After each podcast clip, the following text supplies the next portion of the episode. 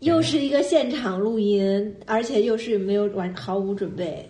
真的是。啊好，开始了，我开始了，我这边也开始。好，那我就拍手了啊！我们还是要用他一一起拍吧，来。哦，OK，我录了。 脑筋没有转过一弯百多来。期了，还在商量这种事情，而且还是那种现场拍手，还要还得拍。嗯，浪费了十五秒，还好，现场可以浪费一半的时间。我们上一次一起录音是什么时候啊？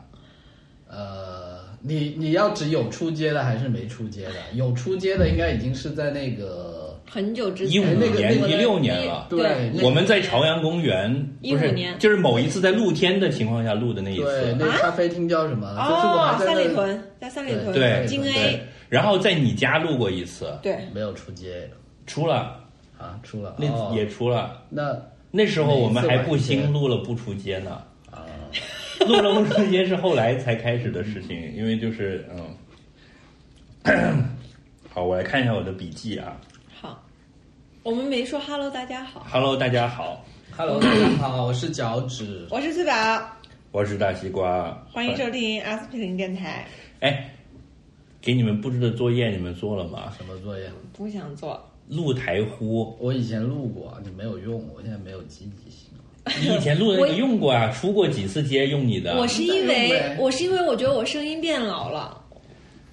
但是我们一直用你的那个，就是后来用脚趾的和我的就很少了，一直用你的那个嘛。对因为你的声音还是对我没，但是你知道你的那个，你仔细听过我们的节目吗？那个中间是有一个破音的。我为什么会想着对，就是他会说，您现在收听的是传说中的阿司匹林电台，就那个 是有一个破音的，所以我一直想让他。对来现在重新说一遍。他现在没有摸，他要到那种就是我我我觉得我是我真的我今年觉得我声音变老了，成熟了好啊，但是你一个台每隔个，我们今年第八年好甜，对啊，要不然我会在有我在听众喝可乐会有听众问说，哎，你们三个人那个帮你们录台徽的那小姑娘是谁啊？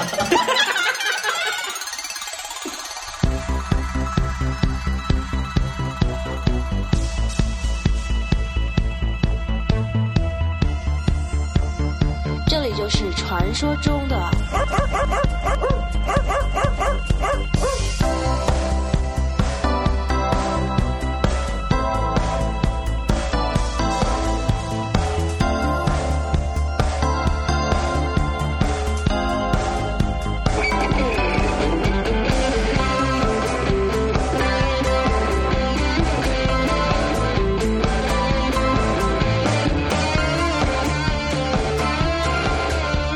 是这样，你你想，我们小时候看的那些电视节目，比如说什么新闻联播啊什么的，每隔几年都会把那个前面那个都换一下的嘛。虽然还是万变不离其宗，我想搞的是这个事情，嗯，就是还是可以嗯 still 是我们的风格，啊但是等我回去沐浴更衣衣，然后点上香。对。然后你记不记得第一次我们做台呼的时候，我是跟你们说，就就是想要不同的 style，对对对。然后当时是想做一系列的，然后这么换着来可。以可以可以，我跟你说，我们为什么没有录？你不能在这种什么过时过节的时候，其实大家反而是懒的。就你觉得说啊，春节了放假了有时间，那这种时候大家可能都比较其实春节反而是忙的，也也没有，也没有忙，就是懒。我觉得，我觉得懒。我这个春节就真的很忙，我春节之前给自己塞了好多项目，后来一个都没做，就每天忙忙忙忙，七天忙下去啥过，嘞？就是呃这里去一去，那里看一看，然后懒了一天，然后就过去了。因为其实讲真，现在你发现七天假并不是一个很足够的时间，是是，但已经是我能得到的最长的假了，好可悲啊！讲到这个，我昨天看了一个新闻说，英国不是现在在讨论一周四天，工工作对，制然后不是有几千人那个什么嘛，就是试了嘛，嗯，然后现在试完了之后的民意调查是，所有的人就说，给我再多的钱，我也不回五天工作日了。啊，他就真的是好了很多的，但你们知道，中国其实五天工作日也是也不是一个很久的事情，历史是是九几年才开始的。是的，之前就是一天哎，对啊，六我天工作我小日时候我父母要上六天班，我小时候上学，星期六是要上学的呀，对啊你可能没有。对的没有了。我们小时候都是星期六要上学的，对，然后后来变成星期六只上半天，对，后来变成上半天。星期六六的下午我们就会去同学家玩，因为反正上午也也碰头了嘛。然后后来才变成五天，你知道这个是为什么要改吗？为什么？为什么要改？是因为加入 WTO，哦，是加入 WTO，然后要求加入 WTO 的国家是要保障劳工权益的，所以要改成五天工作日。哦，那这是是西方世界强加给我们的，嗯不符合本国国情的。是这有阴谋啊，这个嗯对，这是西方世界的阴谋。现在他们居然又想要强加四天工作日这种大阴谋给我所们，以对啊，所以想我害我们衰退。对啊，我们家保姆就上六天班，她就特别爱国，所以她上六天班。你 你们家保姆是你现在在澳洲的保姆不还是啊，我在当然不是了、澳洲请不起保姆，贵死了。你看你造一个这个阶深级，圳深圳请不起我都想打你，剥削阶级。对你有没有给你保姆买社保？他我中介公司应该有吧？中介公司帮他买了吧？估计啊，我猜啊你你怎么叫你的保姆？你如何称呼她？我叫他小刘啊，嗯，虽然他比我大两岁。 我们我们来来挑毛病啊！第一次可以集体批判脚趾了，对吧？ 有保姆的人就值得被批判。哎，我我也觉得是，我是怀我我这件事情并不是我这 个，听你狡辩，听你狡辩我啊！我不变了，我不变了。围攻，看不打死你。 然后呢，小刘吗？所以你是不不小小小 L 吧，我不要不然他知道是我。世界上小刘还挺多的，所以你是不不叫她阿姨的，对不对？我们怎家么以叫前他阿姨，他年纪跟我差不多。对，但是在很多人的语境里，阿姨就是一个职业。职业啊，那倒哦是啊。对是，这就是一个可以打的点。没想到你躲开了。我叫不出口。一般一般是那个带孩子，或者是那种就是这样，因为你家里叫什么什么阿姨，并不是她是你阿姨，她其实是小孩儿的。是家里的阿姨。对对嗯对，意思就是这种类似保姆、清洁工这种，嗯其实是从以前家里就是民国时期叫做帮佣嘛，嗯，这种角色过来的嘛，对啊是一个《红楼梦》叫嬷嬷嘛，是吗？嬷嬷不不是我吧说错了，王王婆子，叫什么婆子？对，你看，你你发现没？这些称呼都是跟女性称呼相关的嘛，对吧？嗯，对呀、打拳吧。这种职业又都是女性干啊。现在有男阿姨了，但你想男阿姨这种叫法就很奇怪。为什么不叫男保姆呢？就你保姆，你看啊保姆这个字就是母，还是个嗯女字旁的母，前几天就有一个新闻是男保姆猥亵小孩儿，结果其实是一个男保姆，但是没有人写。颠到这个嗯不事是，情但是他那个新闻标题会写保姆这样，哦对，啊我明白了。就如果是司机，就只会说女司女司机对啊，对吧？嗯，所以你有什么近况要想要聊的吗？要讲辞职的事情吗？先不用吧，不过看你剪辑的速度了。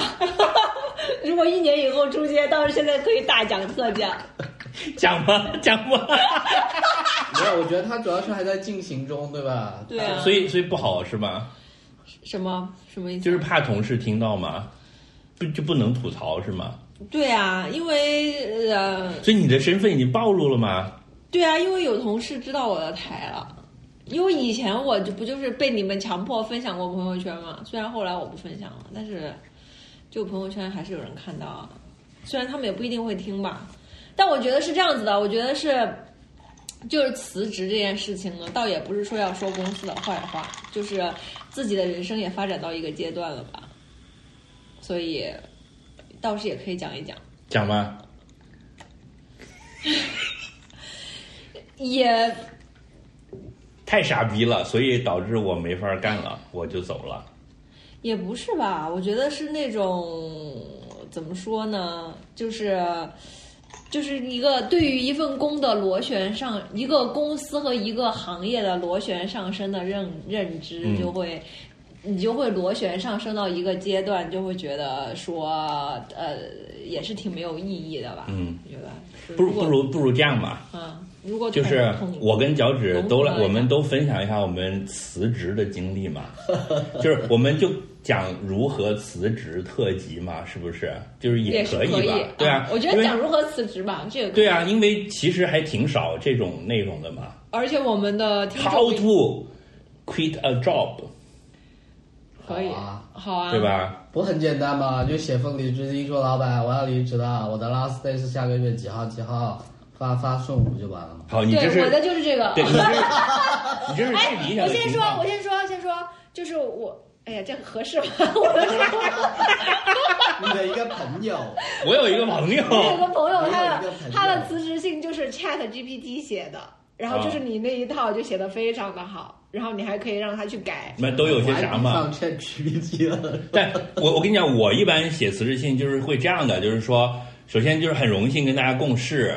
呃，在有限的这个呃我们一起共事的这个这一段时间里，那比如说我们三五年三年以来蒙受大家的照顾，我自己也学习了很多，跟公司也共同成长，but 就是有一个有一个转折，然后就是，但是呢，由于我个人的什么什么原因，反正都是对我自己不好，就是公司都是好的。所以我就必发须要好人卡，对我必须要离开这个团队了，就是感谢是大家，然后祝大家前程似锦，什么的是是是然后心里想傻逼，你们自己去吃屎吧，你们车往沟里开吧，哥们没儿有，先你跳啊这个了，你你你这个是两封信的合体，一个是辞职信，一个是拜拜邮件。 farewell，对，啊那不一样嘛。就是你你那大大痛巴拉巴拉要写给很多人的话，是最后你走之走的那一天嘛。前面辞职信发给老板就可以了，然后根据劳所动以，所以你的意思是辞职就只要简单的讲辞职就行了，那些煽情的感动的话，可以到 farewell letter 再写。反正 Chat GPT 给我那个朋友写的是也写了一点煽情的话，但、啊但不多，而且它不是对于很多人的，它是只是对针对一个人的。对，就是你像我的，我辞职我的 farewell letter，我也分两个版本嘛，一个是给自己听的嘛，对对对，就是每天在一起工作的这些战友们，我们同一个战 壕的，还有就是给连队的，对吧？就是嗯对那是这的，这取决于你的所在的机构有多大嘛。我觉得这方面应该脚趾是你最这，还像《盗梦空间》是吧？有第一层、第二层，对啊第三层还有第四。我觉得就是你们俩的这方面的这个经验，可能是那种因为你们都工作的机构比较简单，都是那种大机构，就就不像我，就什么恶心奇怪的那种皮包公司都待过。嗯啊、嗯嗯，所以我觉得脚趾，你可以先讲一下，你一共辞过几次职？我我工我打过几份工就打我比我打过 n 份工，但我就 n 减一次辞过职啊，我没有被人炒过、啊。 我辞过，啊我算一下，三四次吧。你只有三四 次吗？对啊，没有我谈恋爱谈的多 哎。哦，不是不是，我谈恋爱比较少，比我谈恋爱多。其实我觉得辞职跟提分手也一样，就是被人蹬了就是被炒了嘛，对吧？蹬别人就是提离职嘛，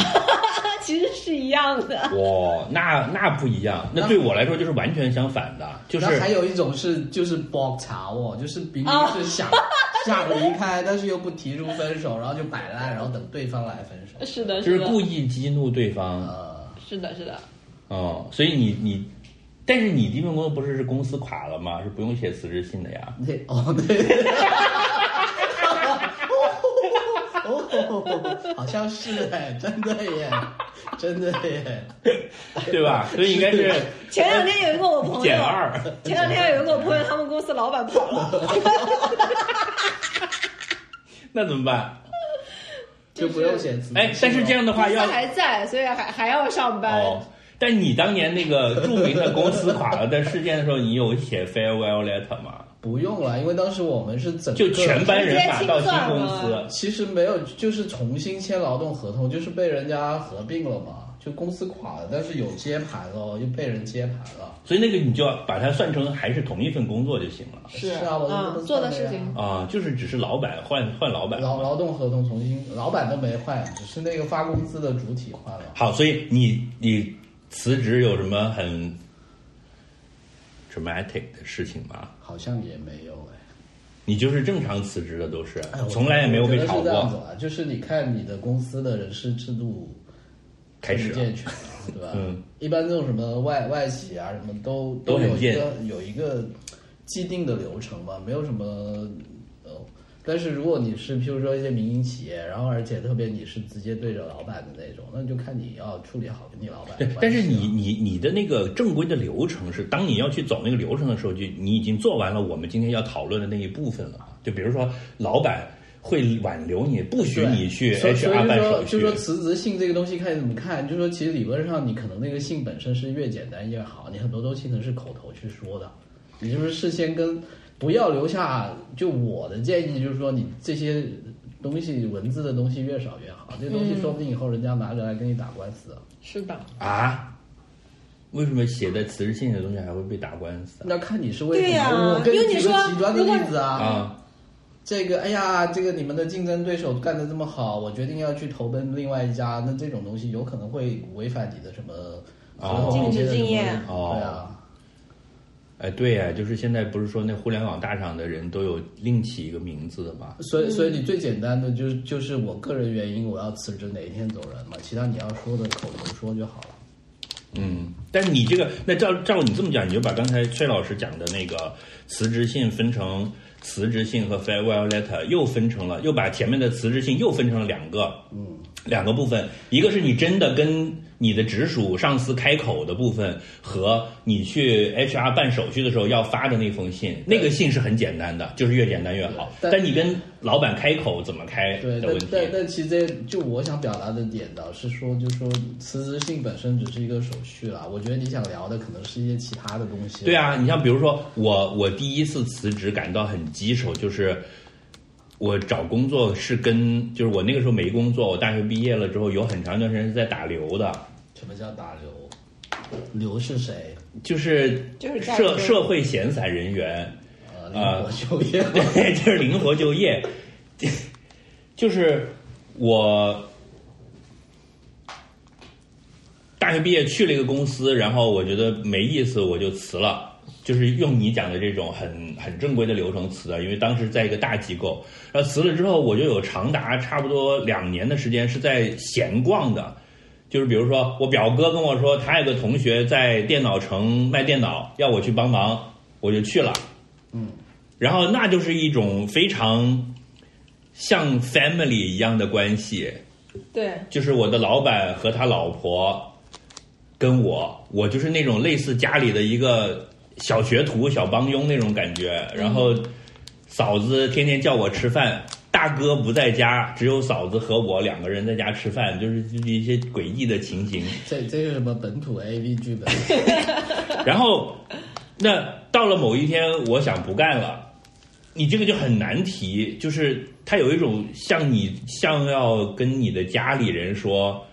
我要离开这个家了的感觉，它本身就不是一个很正常的雇佣关系。那我就说，我当时的说法就是说。我要出国留学，我要去学雅思。 哎，这是个很好的理由。，对，但那时候我还小嘛，嗯，那你现在就比如我， 我四十好几了，我跟我现在老板说我要出国留学去读书，你我老婆要出国留学啊？嗯我还没老婆，我你要出国去结婚啊？哦，但我觉得你刚刚提到那个是一个蛮好的，是反而是这我这理只由好像我用过。反而是我觉得我职业生涯里面，或者是我遇到的一些同事、开玩笑朋友遇到的，就是因为公司嘛，就是嗯你只要不是是一个工厂打工的，不是有一个就是说你去出卖劳动力的，你你一定是有一个上上司跟你每天在一起嘛。对他哪，怕但是他是有情感对对对连接的，对 但对但但我觉得，就确实是你这个东西，就是你要做一个 personal reason，就确实他如果一定要很具体，但是越 personal 越好吧。是你越 personal 就对你的老板越不 personal，是对，吧？嗯，啥啥就是这个原因，确实是一些很私人，譬如说因为你家里有人要去家里照顾有人了，对啊，譬如说，譬如说父母在国外要去照顾他们，我爸身体不啊好，嗯我要回现在家有。这种，对对对，也会这样说。他就就对他来说，对你的老板来说，就对他没有那么太我是觉得到辞职那一步，尤其是对于每个人想每一个想辞职的人，就是要明确的一个，就是说这这确实也只是一份工作，而且你的老板也是一个打工人，就是对，但是你怕的就是你的老板认为这不是，就像我刚才讲那个情况，就是他他不是那么的职场，而是结合了一些，你知道我们东亚社会就有很多 brotherhood 对这种什么 familyhood，嗯他会觉得你现在要走就是不认可我们的事业了，因为但凡你要是认可我们的事业，你就不会想着走，对吧？我们说好了要一起打打打，那个叫什么？最打难离职的组织是什么？是黑社会。吓一啊跳，所以我刚才应该停三秒，对不对？但你这么想也很有问题哦。我什么都没说，对啊，我以为你是要讲的是宗教梗呢。就我只想说三合会，你想到哪里去了？但以其实为你要说基督教呢， 对啊，哎，基督教可以退教吗？我不应该知道可以吧？哎？我不知道哎，退教就是下地狱嘛， 你接受这个后果就可以啦。哎就得不到救赎啊！但是理论上啊，嗯上不在了基天督堂教嘛理论上啊，也可以到最后一秒。到最后一秒，你瞧，又是了，就是可以。啊火箭入没党关是系吗？ 中间那些都没关系。嗯，就是把那个交党费的环节变成入党的环节。呃，嗯，是我刚才刚才是说什么来着？ 着？不是，我觉得是这样的。啊所 Brotherhood，有 brotherhood 我，我觉得嗯我我第一份提离职的时候也是，其实我每次提离职都跟现在心情差不多。然后呢，我自己给自己的一个心理暗示，也不叫暗示吧，就告诉自己、劝服自己一个事情，就是说，不管这个职你觉得情感上面有多难离或者多难提，就劳动法保护我，只要我递信了，三十天以后就这个劳动关系就解除了。所以这个跟这一定的吗？是的，就没有他批不批这一说了，对吧？是的，嗯啊，这是单方解除，就是提但是前30前提天是你通不知要钱，你如果又想要补偿的话就不行了，就有有那很怎么多会提要成。对啊？那不你你会你辞补职偿理不存论在上我啊没有？对啊，查了，但这是就跟分手一样嘛，分手有什么难的？如果你下定决心要净对身啊，出就户通，知就好了，对，你就通知哎对方。有一天出门了就再也没有回 来，就行了呀。你这个有有很多种可能性哎，某一天，但是你是被是被前男友干掉了，我对，但是你你你你老婆或者老公可以去报警嘛，某一天 报报失失踪。哦，你是这个意 思？你是说 你是说他是远走高飞了是吗？对啊我还以为说我今天提分手，明天我出了门之后就再也没有回来了。你这是被干掉了是 吗？对吧？就是如果啊单方哎解除但，但是有这一这些是关一系样是的可以单就方是解除的。 就是理论上你是可以随时走嘛，但是你要看看你有没有什么把柄。对啊，你有什么把柄？在别人手上啊？一般外企就还好，但是你你单方面提，OK，你离职了，但是下个月一号发现你在隔壁公司上班，那前公司还是可以告你的，有很多这种麻烦你事要看你情啊。的合同怎么签的。对，看合同怎么一般你们有敬业吗？有，对啊，那不就是了？嗯，但是你不觉得敬业条现款在也没有人在对啊，本身就是一个霸王条款啊。尊重这个。对，嗯，这得问律师。嗯，我们是不是还要加一个律师的人来那个？哎，我觉得就是你刚才说的这个 brotherhood，我觉得就是说可能有一个点哈，就是要，就你做这些沟通的时候，你可能得尽量亲自跟他说，说到确认你达到你要的效果，就千万不要让别人传话。啊，对，就你要想你所在的这个机构能够做最终决定的，或者是，因因为我有一个朋友，就是他之前有一个经验，就是说，他当时去这个公司呢，时间不是很长，然后他就要走嘛，他就要走，然后呢，就是他当时是跟他的直属上司提的离职，嗯，然后他的直属上司就可能对他就有点不爽，然后就去跟上面大老板说的时候，应该很明显就 distort 了他的意思。嗯就就譬如说，他只是觉得啊，我我来了之后，其实并并没有得到什么培训啊，你们这个岗位好像也不是很缺人啊。嗯然后所以就要去哪里哪里，但是他的这个直属上司就说成说说啊，他这个人其实来了之后还一直跟另外的公司保持联系啊，现在就决定要去另外一家公司怎么地怎么地了。哦，那这个性质事情性质就不一样了。嗯，老板就说就把 HR 的叫来说，你们有什么脏招儿，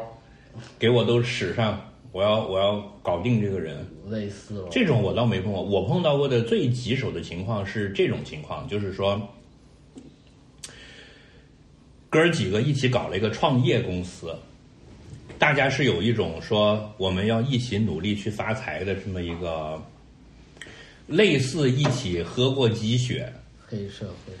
对灰社会，对对对，白色有一点这个意思，就是说我们一起去打江山，他是就是就是还是那个 brotherhood，然后你如果到了中间。你看 sisterhood 就不会这样子是吧？就如果你 你 somehow 到了某一个节点，你已经知道这个事儿不好，不能这么做了，你也不相信这伙人能把这个事儿做成了，所以你想找下家了。嗯，但是在你的老板看来，觉得是你工作不力，或者就觉得他觉得他这个思路是没问题的，只是你们执行不到。然后就好像你参加了水泊梁山，你要走，你觉得这不是个办法，你终有一天要招安，或者说老板想招安，你们觉得应该继续打下去。这个时候就变得很麻烦了，因为你你们刚才讲的这个情况都是一封辞职信能搞定的情况，但这个呢，就是他不管你怎么去抹它，它还是带有一点背叛的成分，因为你走了，他们这个事儿也干不它成它了。不是一个完那就全是意义上的现代企业，对，它不是一是个啊，对对它有对一些对其，他的。那你这个其实就是，就是说明这个更是不可能待在一个这样的组织里面。如果这个组织没有你都垮了，那你在这个组织应该得到非常丰厚的回报。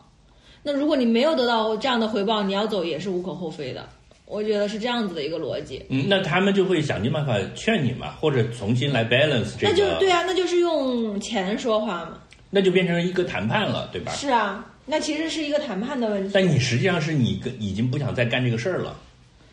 对，所以我觉得，我觉得是很多离职，很这多这这个里面就就你你我你觉得怎么着，很你还是直背负了一点，有点像变心了的那种道我德我自己的感觉是，可能因为我的工种的特特点吧，啊都是这个小团队作业。其实每一个人离职，或者我自己从一个团队离开，都会有一种这种对啊，情绪对啊，对在啊里，面就的小团队就会有这种，嗯是的比如说是的我是富士康的一个工人，就绝对没有这个问题，就不会对对对吧？对嗯我不欠任何人的，我是的就是一封辞职信。但如果我们是三五个人的一个战斗小队，对对对对对，有一个人走了就会就会对你别说这个了，就是你讲到小团队，你就算打个游戏，中间有个人掉线，你都会被人骂的。你是啊什么破网啊！你害死我们就是全。说你可能已经不是一个雇员，而是一个合伙人的一个。对对我我这样脚趾说这个对，因为这个团队也分，就是如果你都是打工人，就是我说的那种情况嘛，就是我遇到的情况，就是说确实从情感上面大家是会有这种情感的想法，但是转念一想，所有人都是打工人，就是犯不着谁为了谁，就是还是一个你的收益是回报的问题。就如果我们是三个人一起一起创业，我们的回报是非常大的，我们一起拼死拼活，我们是有一个大的 bonus 在前面的。嗯跟我们三个人是一个大公司里面，我们三个人是一个小团队，那还是是完不一全样的那是是完全不一样的概对念啊是。那我还是，如果我们三个人感情好，都是拿死工资的，就是有有人高一点，有人低一点。如果你去另外一个地方拿高的工资，我是我一定是一个祝福的，我不会觉得是你背叛了我。对，对，所以就是有一个对等了。就很多时候，老板喜欢做的就是说，让你负合伙人的责任，但又没有给你合伙人的收益。是对的，这就是我打工的这个这个朋友吧啊，啊，我有一个朋友，我有个朋友就是这样的。哎，但我感觉我们现在聊这个话题，可能是不是并不是一个很好的时机？从选题来说，为什么？就我觉得应该是在两三年前，可能在经济急速上升，然后大家都在跳槽去更好的地方的时候，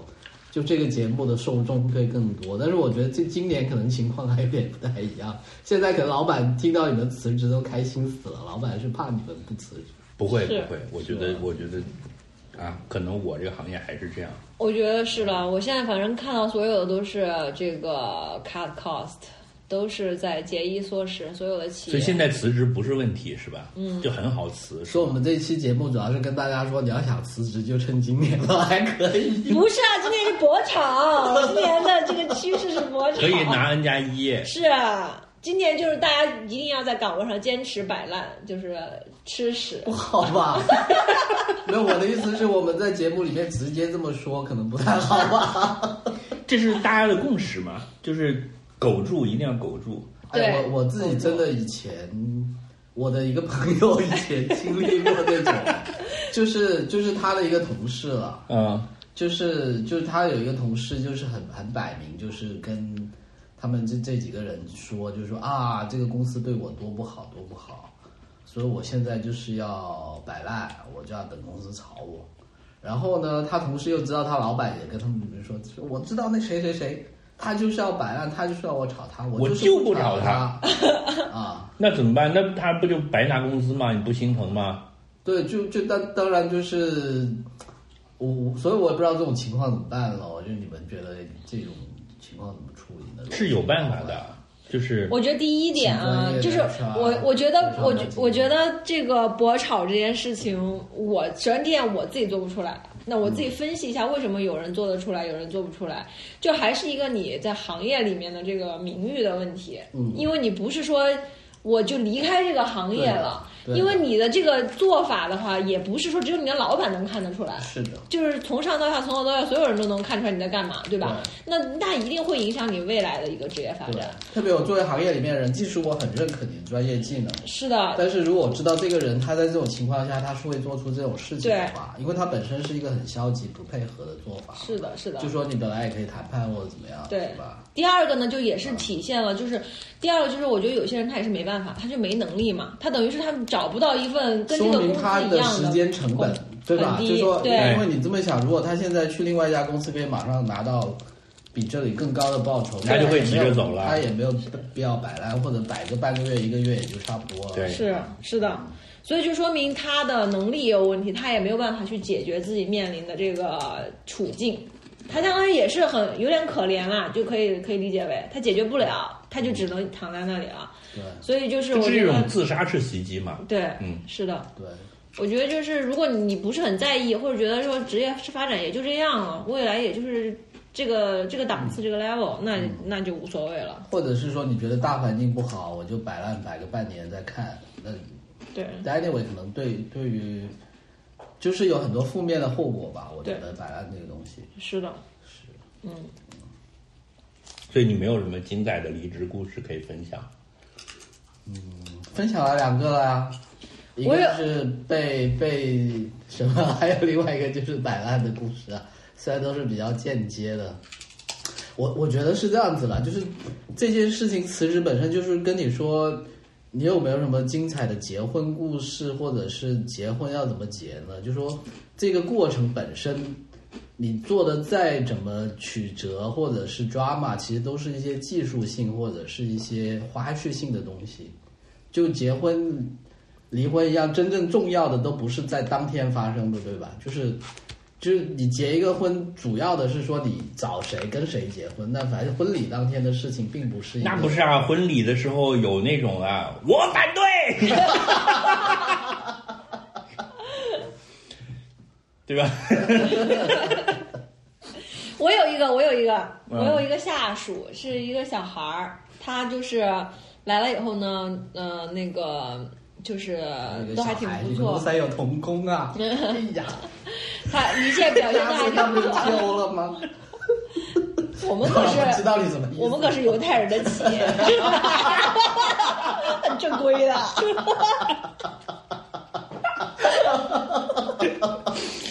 中国犹太人听到了这个梗，在哈哈的笑。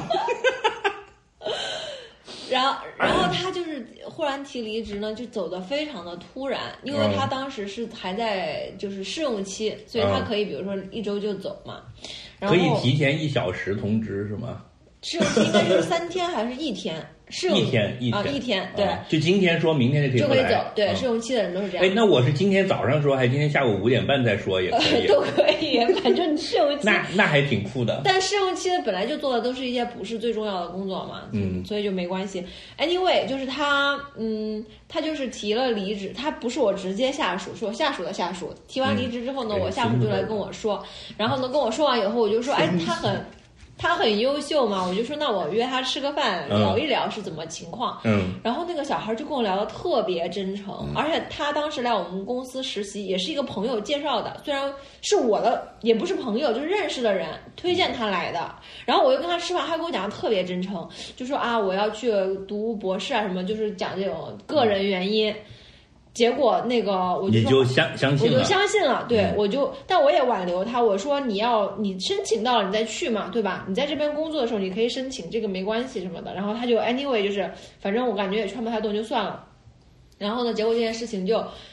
就就搞到忽然周末的时候，我们公司 HR 就给我打电话说，那个我们竞争对手的那个背调信都已经发到 HR 的邮箱了，啊，所就以他他去就竞争对手了。对对对他他没有想到这一点嘛，那不是就是睁着眼睛说瞎话嘛，对吧？是，我就觉得这种就挺挺不好的。你就觉然后得社会人还被小朋友骗了，而且他好像也是换了一个，因为我们都是用英文名嘛，他就换了一个英文名，而且是，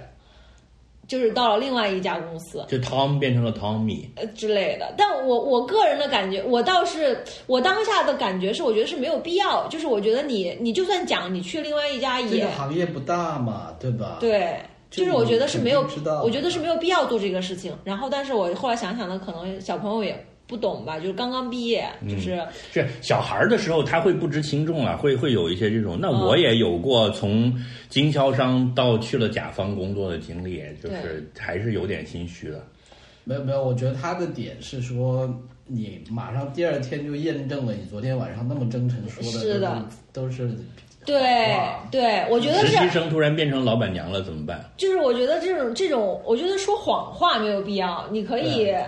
就是你可以你不可以说回避，对，或者说我不想吃这个饭了，我今天身体不舒服，我我不用跟你去进对对对，你行沟就通下周了。对吧？我们对下周再对吃饭，然后下周就已就经已既经成事实了嘛，是的对吧？嗯就你没有必必要非常真诚的骗你，呃，去说一个第二天就会被被揭他可能不知破的话。道尽调信会发到你们这里来，他可能甚至都不知道会有尽调这回事吧？嗯嗯，所以我就我就遇到过这种情况，然后我还遇到一个情况是，呃，我很早之前倒不是离职，是跟离职相关的，就是我，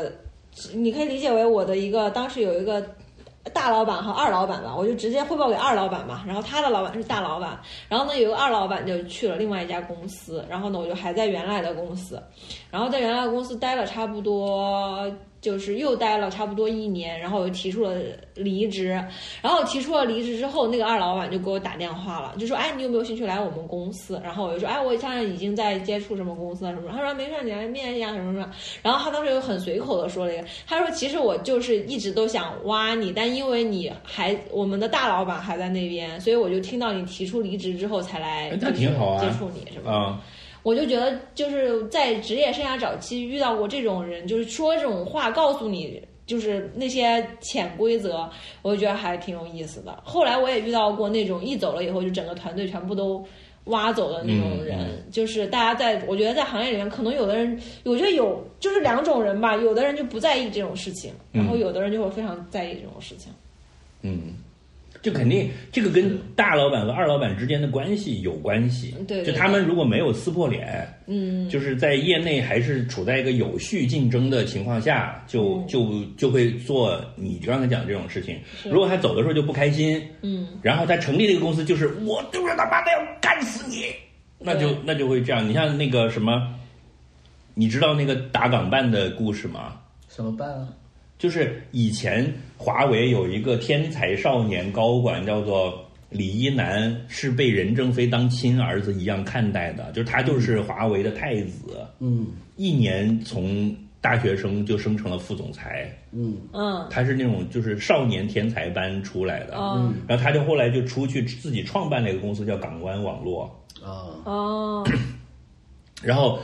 那个就是呃常说的 nothing personal，那个就是完全是 personal 的，fully personal，就是华为当时在要搞全国它各地专门成立了叫打港办，啊哦嗯就是打港湾的办公室，对于地方的。经理的，这是江湖传闻啊，我不负责真实哦性。会被华为打，华就为是要有来有打对打阿办， 打打，你打， 就是说打阿斯匹林电台啊，华为会找公关公司来做掉我 们，然后找到了。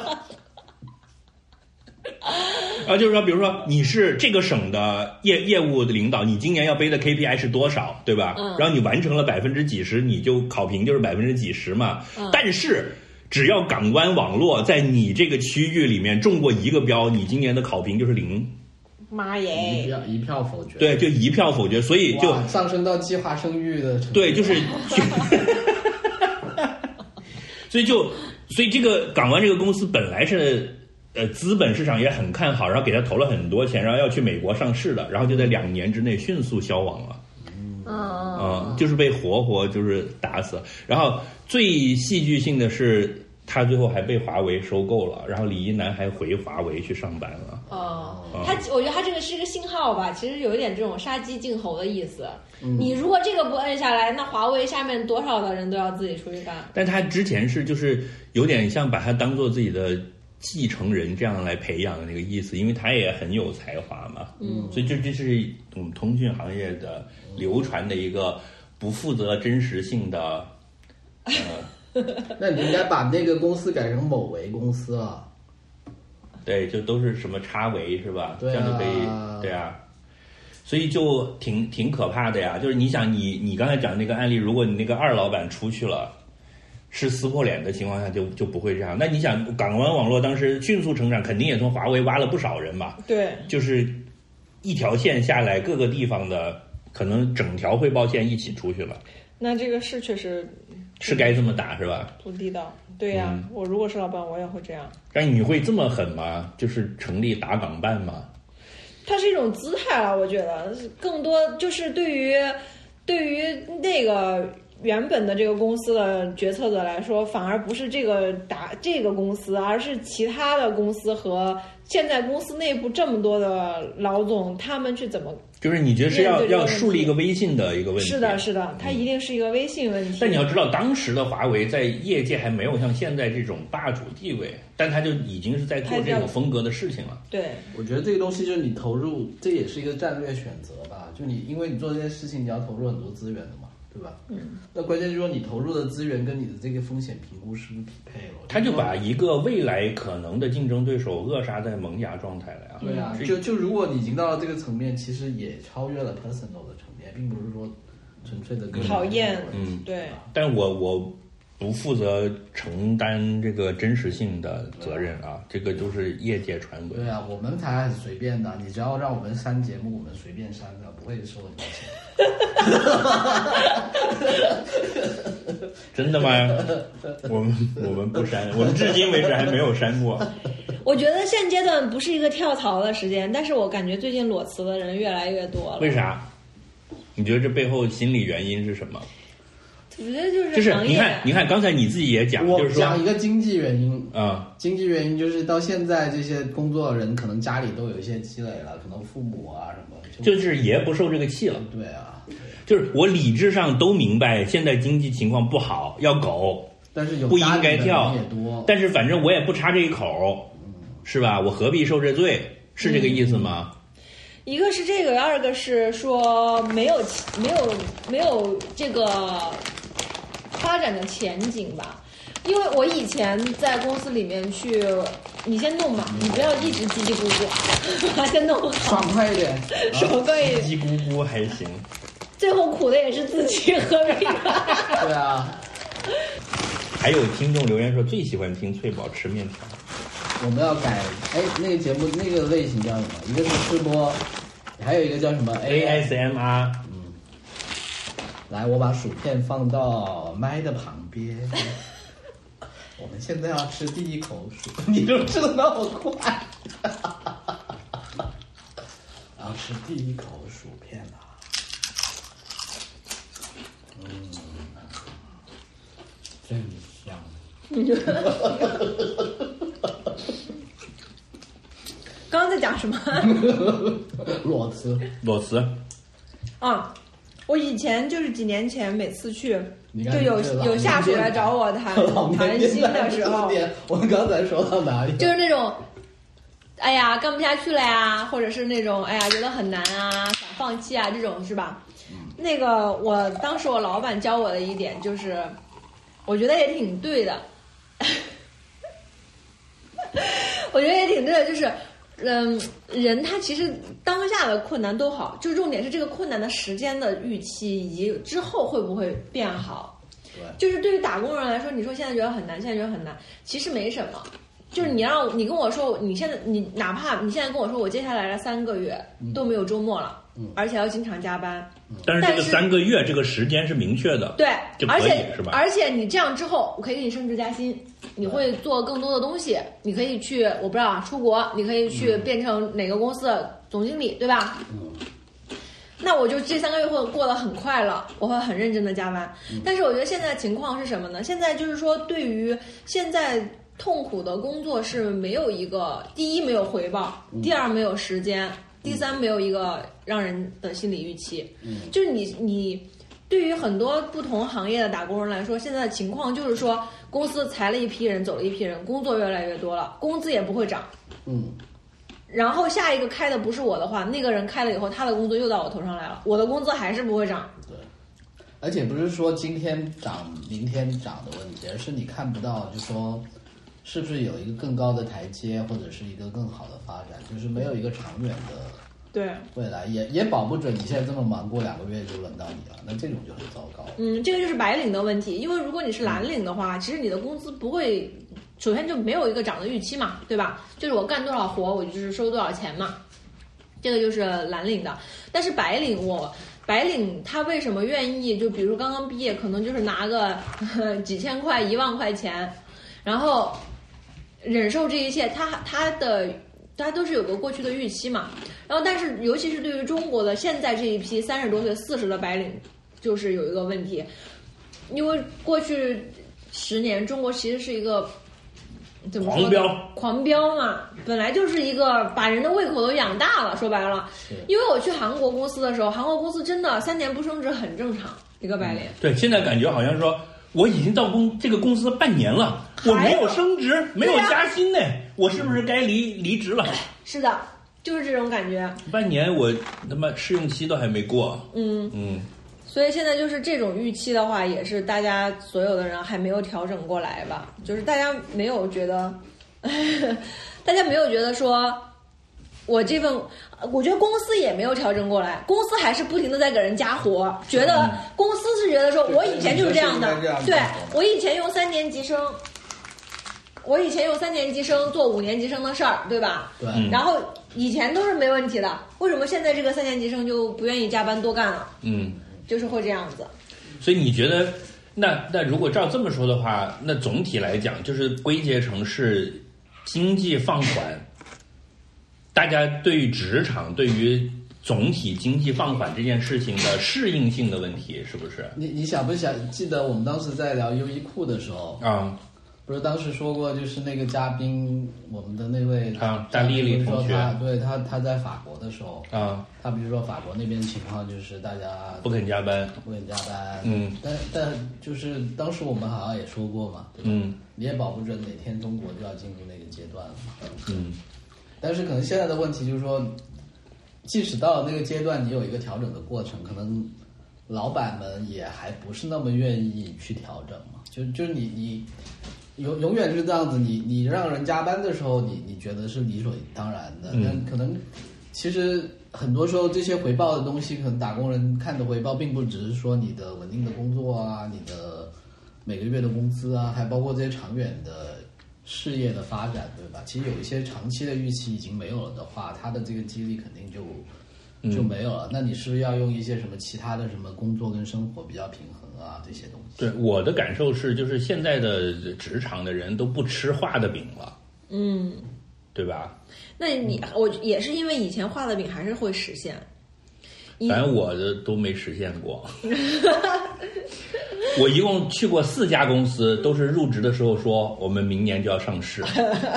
然后我就没有一个真的上了的，对，就但是再也因不为就信了。是以前的问题，就是说你确实每年有很多公司在一直上啊，是怎么样？所以你会信吗？对就还是这个原因，是因为那个趋势是这样子的，哪怕中间有很多都没有成，但是嗯你觉得是有一个希望。现在是整个都是这样了，但你还现在画一个这但现样在的我的公司是真的就要上市了，但是我都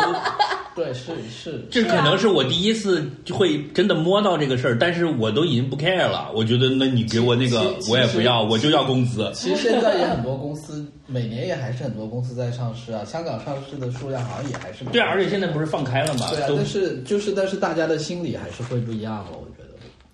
嗯，就不再相信会，我只要努力做，然后做的窝血也没关系，就可以发一笔大财。我觉得就算公司上市了，我也发不了一笔大财，就是一笔小财。嗯当然然后，我就是一头猪，对吧？台哎风来的时候还有一我个就上天了，那嗯，现在呢，我也不知道台哎风就来不摔来死了。而且工资涨得也很慢。我再想想，我们现在的就是大学毕业生拿到的工资手手上，跟我当年十十几年前比，也没有多很多。已经很快了，好吗？就是真的，你就是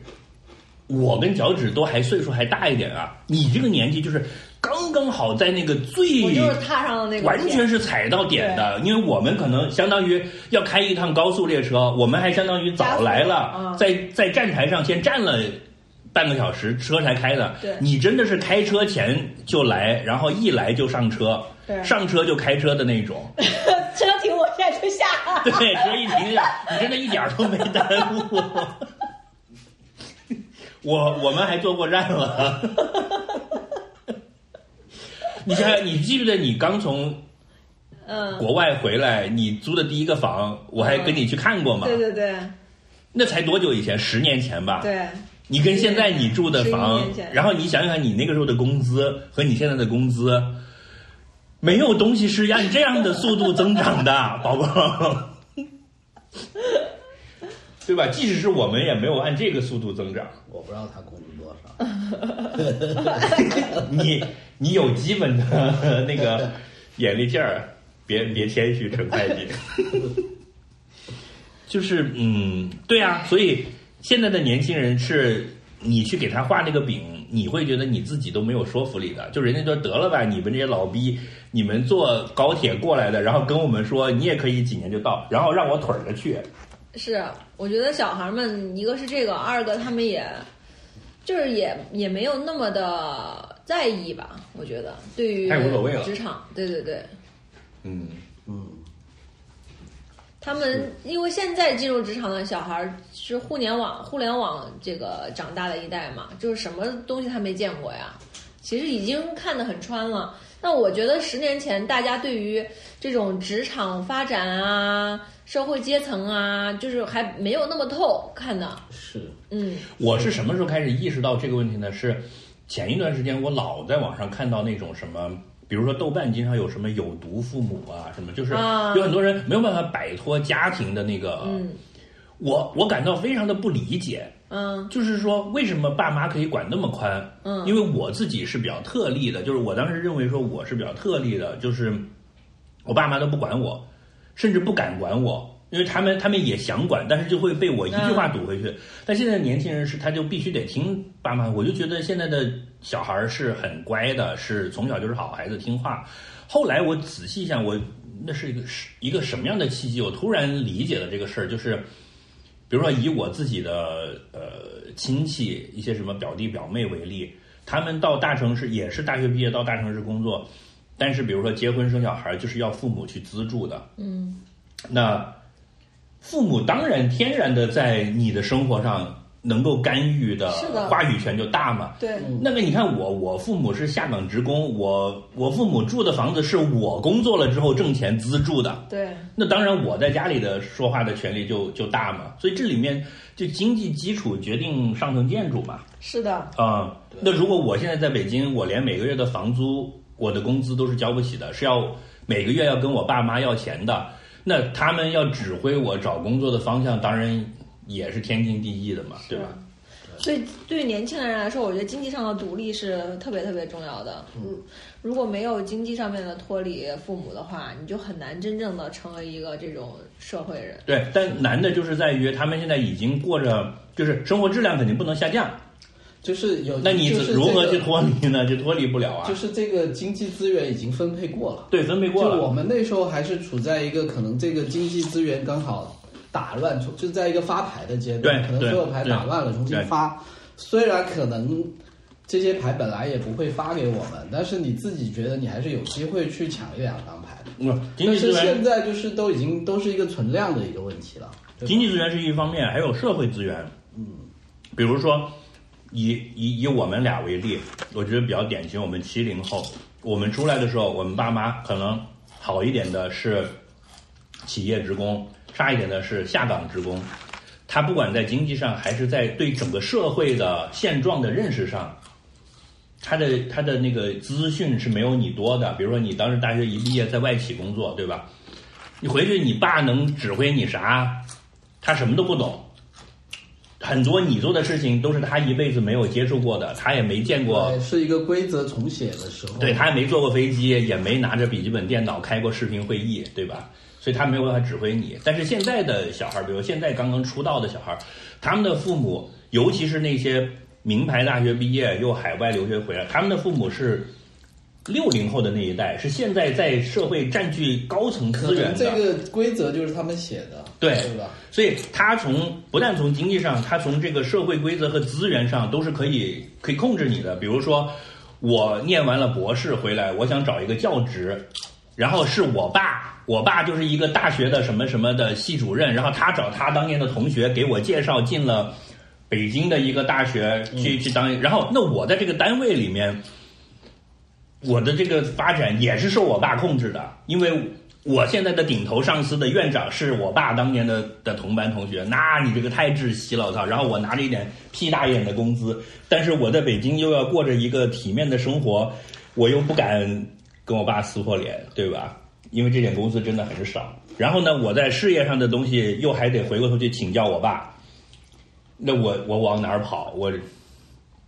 就是这样啊。我觉得就是被全方面的笼罩，所以还是挺心疼他们的。要不就我我觉得倒出来去当数字游民吧还有一个就是可能整个文化氛围也不一样吧，对吧？就是、嗯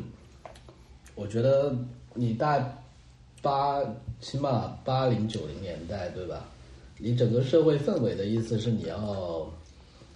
除旧迎新嘛，有那种感觉嘛。对现在然后开始就鼓励大家不要要你不要太遵循过去的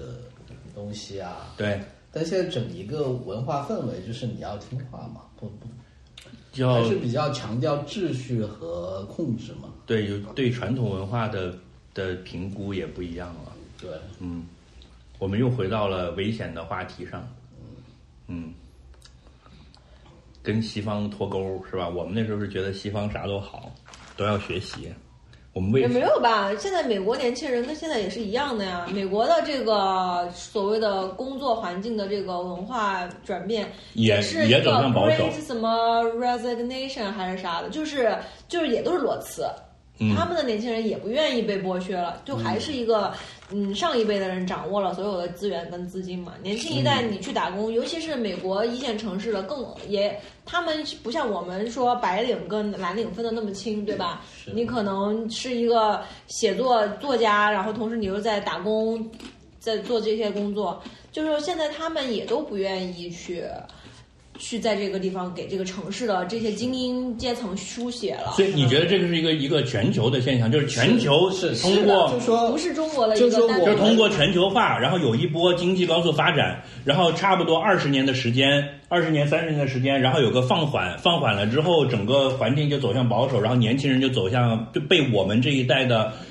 既得利益者压抑，然后他们就开始走向这个愤怒和摆烂，摆烂。嗯，那那你觉得如，如果我们刚才讲这个前提是成立的话，那是不是再过十年会产生一波类似六十年代的 counter culture 这样的全球性的的文化运动？因为当时就是因为二战之后的一个既得的有一有一段高速期嘛，从五十年代。然后到六十年代末，不我觉得很有是可能啊不是全球一起爆发了一波我也嘛觉？得可能的就是就是这种这种怎么讲呢？就是既得利益阶层跟或者用用马克思的话 来说，资产阶级跟无产阶级，就这些东西它是一个钟摆咯，就是你永远嗯，就是嗯斗争达成了平衡，嗯，然后平衡又被打破之后，又那就在进是行斗争。那那就是说我差不多到六十岁的时候，会有一波这样的事情，那我要站在我年轻人的一我我边觉得啊具体的时间不好说了，嗯，但是有但的是人是有这个趋势对啊，的。有有的人会拦一拦他，有的人会加速 啊，这个不知道的。嗯，就像比如说，呃，六十年代末什么摇滚乐呀、什么性解放啊、吸毒啊，然后所谓的 counterculture 就是这些嬉皮士啊什么的。你看法国也闹嘛，日本也搞了嘛，当时对什么呃安保运动，是的呃但但是就是这样子哈，我我那挺好的呀。突然我想到觉得两个我事情我我这一代的精神养分就是从六十年代末的那个来的嘛。就是你你最终肯定就是要通过斗，唉我们不能说斗争吧，反正就可以是说有一可种以说博弈吧，嗯嗯，通过博弈达到一种平衡咯。嗯，但是问题就是你这博弈是在什么规则环境下去做是的？，对我觉得一定不是一样的。对，嗯我嗯我自己印象很深，就是我我一七年去澳大利亚的时候，我当时不是参加那种就是叫什么，就比如我去墨尔本悉尼玩，然后我就看 Lonely Planet，然后他会介绍那种免费的什么 walking tour，嗯，就是会有个导游嗯一志愿者带你们去走。嗯我哦当时在墨尔本就印象很深，就他到很多很，譬如说那地方就是很繁华，譬如说就是我们什么呃深圳的东门那种商业街很繁华的地方，然后那个 walking tour 说这里以前发生过什么事情，就是矿工在这里跟矿主对峙，嗯然后可能两边在这里打仗打了多少天，嗯然后后来才有现在的这些什么劳劳动，嗯，福利制度嗯对对，就是说这些东西都不是说对 freedom is not free，对，就说这些福利国家的福利，也不是说他们的资本家就特别好心或者怎么样，就就对是都是打出来的他他都是打出来对流血流出来的。但是呢，就是就是说，今年五一的时候，我还在跟朋友讲说，五一我们能放假，你要感谢谁，你知道吗？就是芝加哥纺织女工罢工，最后才搞出来的。然后八小时工作制和五一劳动节是这么来的。是嗯，是是。所以，所以，但是呢，我觉得现在第二个问题就是说，你遇到的一些问题，是不是还是会像历史那样重走呢？我觉得会的。就我觉得就中版是一个这，个中版是，但是我觉得就是说，有时候你又吃不准的，就是说你的技术跟社会条件不一样。就你社会条件还好，技术的问题就是说，譬如说你以前有，就很多时候这些规则重写的时候，也都是跟技术革新有关嘛。譬如嗯说以前。呃，就是我们起码我在国内受的教育，就是说当什么叫“羊吃人”嘛，就是说这个英国的那个呃，拳什击么运动的时候，圈地运动嘛，那就是跟因为蒸汽机、火、对对对铁路、煤矿。对。对，那我们现在在说什么辞职啊、裸辞我啊，们现然在后是抖音吃人运动，对是吧对，然后还有这些什么 ChatGPT AI 啊，是啊对吧？就嗯就会不会你辞职，老板觉得说我反正也不缺实习生，我请 AI 来写文章就行了，这种交电费比发工资强多了。我说是啊我不知道，我是啊，会怎么走了？我其实是觉得就是 AI，因为然后我自就己会的进入职一业，个科幻，我们现在进入科幻小科幻 section 了，是吧？因为我自己的职业其实就是 ChatGPT，真的。就你觉得你们写的那些，就是以前靠写一个 PPT 就可以去搞一百万回来的这种事儿，都会被，那是你因为 PPT 写那的不我好、我啊我觉得是这样子哈，写得你好说不他就可能那个翠宝翠翠翠宝可能有一点夸张的成分，但是我自没己有觉得就说是这 样子，就还说真，你还没有离职呢。我自己的经验就是说，我确实有些工作可以让你的 ChatGPT 哎来做。会你们那些拉 Excel 表的工作才最容易。是直接就上了啦。是的，但是就说起码现在，就说我觉得以后吧，起码现在你还会觉得他可能还是还没有到那个程度，你觉得没到我吗？觉得还没到，嗯就他现在还啊你是觉得会你计师你做他 Excel 比他机器人做 Excel 还好吗？他他可以去，对啊，是是，但是他做 Excel 肯定比我好嘛。但是就是我觉得说，他可以，他的水平相当于是一个实习生的水平嘛。对，就他做出来的东西，你不可能直接给客户或者直你可以接拿去用你。可以 train 它。对对对，你还是需要有，譬如说你一个比较 experience 的哎人。上次你不是听我讲说啊， 啊对你要请一个很 experience 的来挑错，嗯，因为他会糊弄，你知道吗？现在因 AI 为哎就最会糊弄后啊要的签字嘛，因为要负法律责任。但但是问题就是说，问题他可能以后对，因为 AI 不能坐牢嘛。 但你保不准他以后真的会越来越聪明啊。那越来越聪明，你就会面面临这个社会进入到一个叫什么后后赛博朋克的时代。脚脚趾，我是这么认为的，我啊不是说他以后会越来越聪明，他已经可以越来越聪明了。啊是是只是是我们现在接触到的这个免费版本没有。他，你就像说，他现在如果他现在可以是实习生，他就可以是一个十年级生。对我我觉得是这样子哈。我因为现那个我现在还没有觉得很受威胁，是因为我已经工作 二十嗯二十年了，就是他可以到但是十年，但是对， 但是呢，可能他的速度这么快，是不是我？他一秒钟就可以超过对你对三十年。对， 他会不会下个月就赶上我了？我不知道他。下个月对吧可以超过 你一对千对对，年。然后，然后对那些刚毕业的人来说，就说肯定他的工作空间肯定是受挤压的，因为我记得我第一年的时候，很多的工作就是去什么复印啊，我们那时候叫什么影帝啊，，嗯，影帝影后嘛对啊就天天站在复印机面前，对，当然公司请你来，并不是说要要你做做这个领导对地，但是他无形中肯定就是说，他本来只需要请三个人，他可能要请五个人，对然后但是我觉得影影帝是 程。是 AI 取代不了的 工作，那个要装订，ChatGPT 会搞装订吗？现在复印机直接就已经装订了，那出来就是一本。啊嗯，你你讲这哎，个你看过《赫》吗？看过啊？ 对啊，你看他把人家小说出版直接都寄到他邮箱了啊， 还记不记得？那也还是要有人，就嗯，现在最第一波受到 ChatGPT 冲击的是什么工作？你知道吗？是 OnlyFans 和 Pornhub 上的那些 UP 主，因为现在的那个 AI 生成的毛片可以很毛，而且可以无限量供应。我觉得还是真人比较好看。我们要进入下一个环节了吗？但是它就是你知道，现在不是说 coser 已经要面临那个冲击了，就是它现在生成的那些 coser 都很美，然后你让它什 cos 么是什么 cosplayer，啊，就是一个人明白但是明白对，而这些且角色它那个就是你现在我给被大家看我用 AI 生成的人，也是一些啊不太能够上得了不是不台是，不是很很健康的。我们可以看一下，可以了解一下脚趾的取向，哎就是他喜欢什么款的。嗯就是现在有一些这种虚拟哎偶像做，出来的，他的那个脸是你的这些什么所谓的流量小明星再完美的脸再 P 这也是哎，啊，你就是喜欢拉丁系的，嗯，不是它是随机产生的。 其实我没有，你随的也是你的鸡。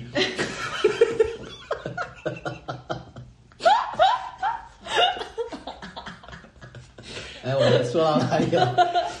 就是会会很大的冲击，就是那些比如说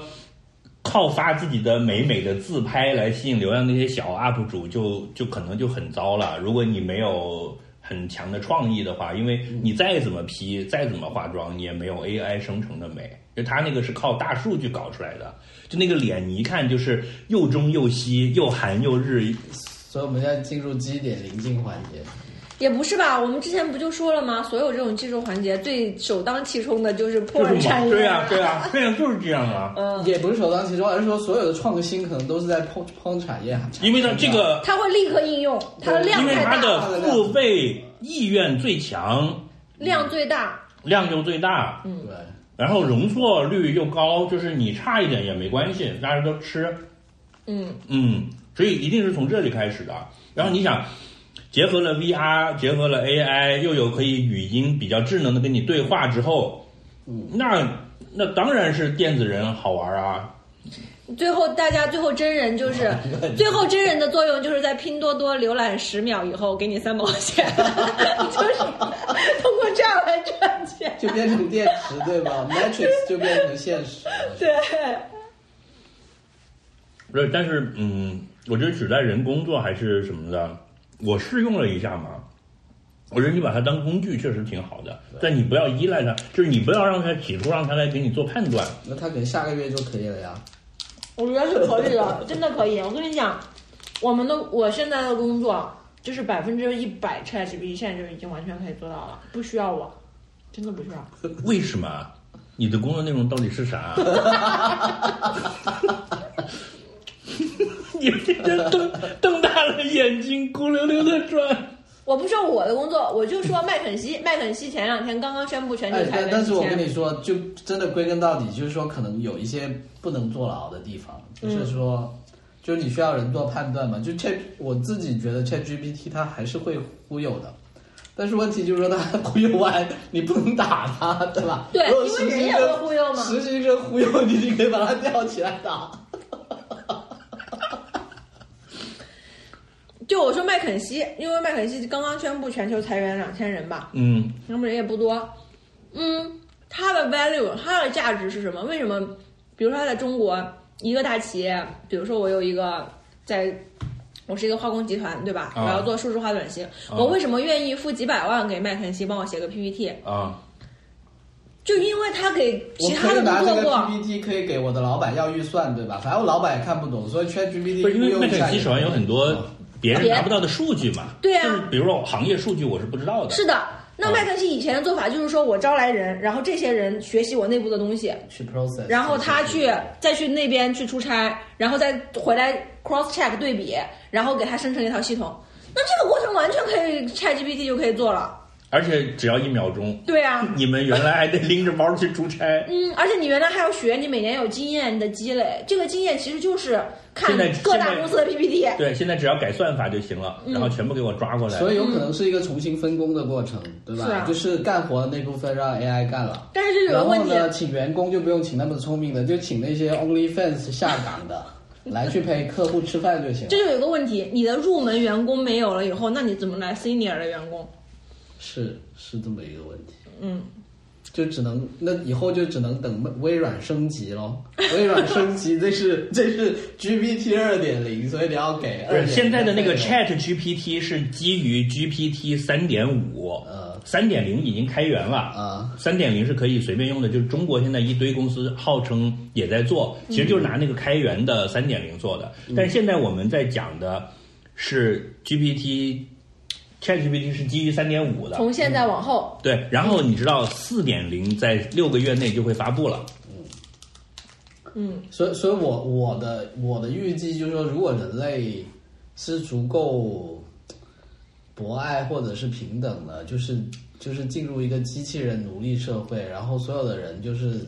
就全面推广福利制，就所有的人就是每天在家脏活累活都让机器人干，对，然后所有的人就无论你的阶级出身，你都有钱拿，那就共产主义了呗，对就是我们变成希腊那种但感但觉。但是问题就是我们都可说以研究哲学和诗歌了，是吧？对对对，对但但问题就是说人人性我，我保持怀疑了，就是说所有这些以前斗争出来的结果都是你有这个 bargaining power 嘛，但是当你没有这些 bargaining power 之后，你是不是还可以继续保持你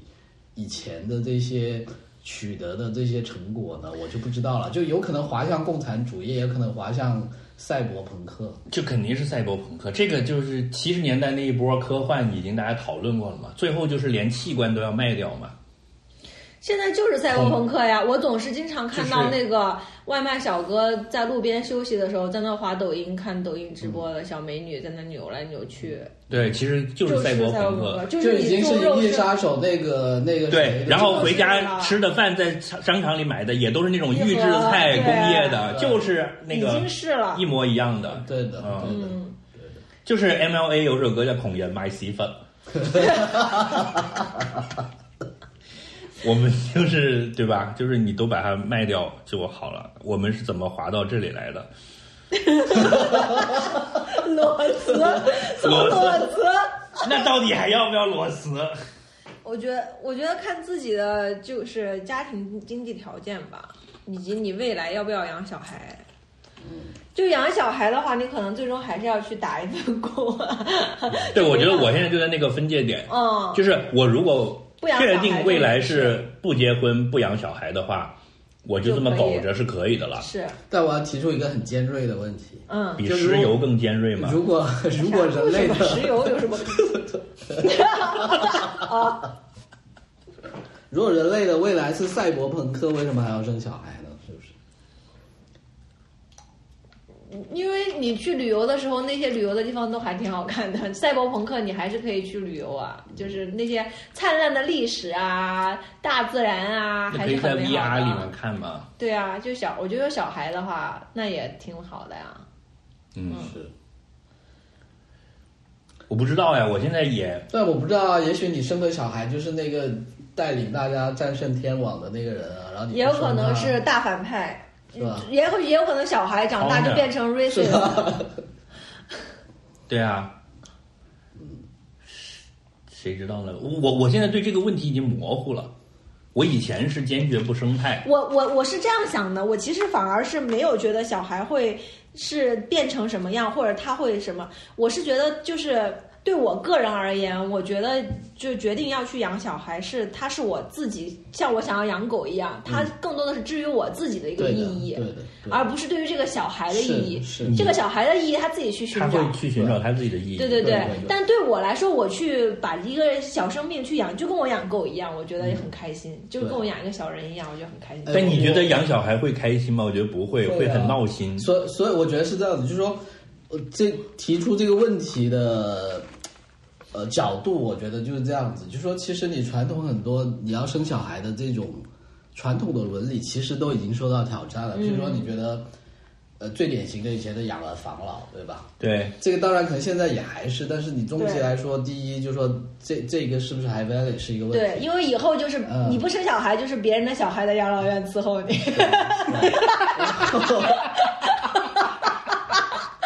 那 你要给他钱，没有，啊但是你给他的钱比你自己养大一个小孩要花的钱要少。对，啊是的，但但是还有另外一个，就是说，比如说这个社会的意义，对吧？就是说，你譬如说你要生一个科学家，生一个政治家，但其实所有的这些东西都是有一个概率的问题的，是就是说，嗯，养儿防老其实也是啊，你有可能生一个儿子来养你，也有可能这个儿子是你的讨债鬼啊，嗯对吧？ 对啊都有 可能。对啊，也许这个小孩天天在老人院，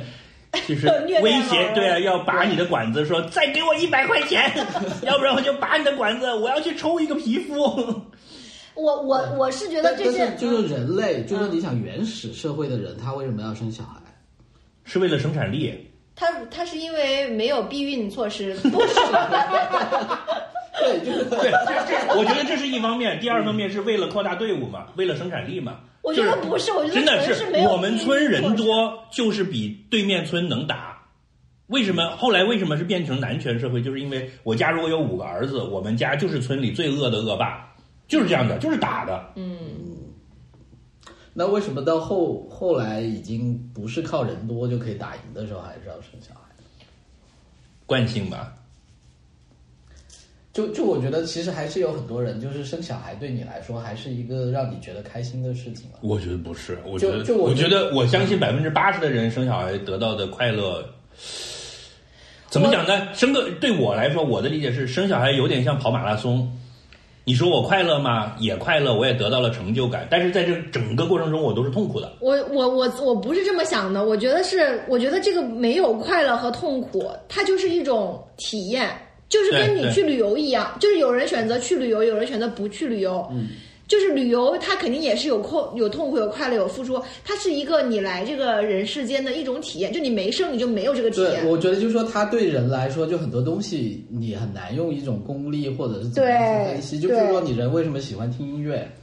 因因为为你就是听音你，乐得到了什么呢？也没也得没到有。因为这个东西是在你作为人，就说我觉得现在就很多时候你要让承认人回回归到一个他的动物性，或者是说他本身很多东西，是并不是你想象的那么有一个就非常像可以你解答的意义。看到一朵，对，就像你看到一朵花开了，就是对全人类都会觉得这个 moment 是很对很美的一就个说因为瞬你间。人本身就是这么一团细胞基跟因这样的基因对构成的，那是的这个基因就就决定了你需要，就这些东西是在你的行为模式或者在你的思维模式里面就会有这么一个东所西。以，那你觉得人类的命运是是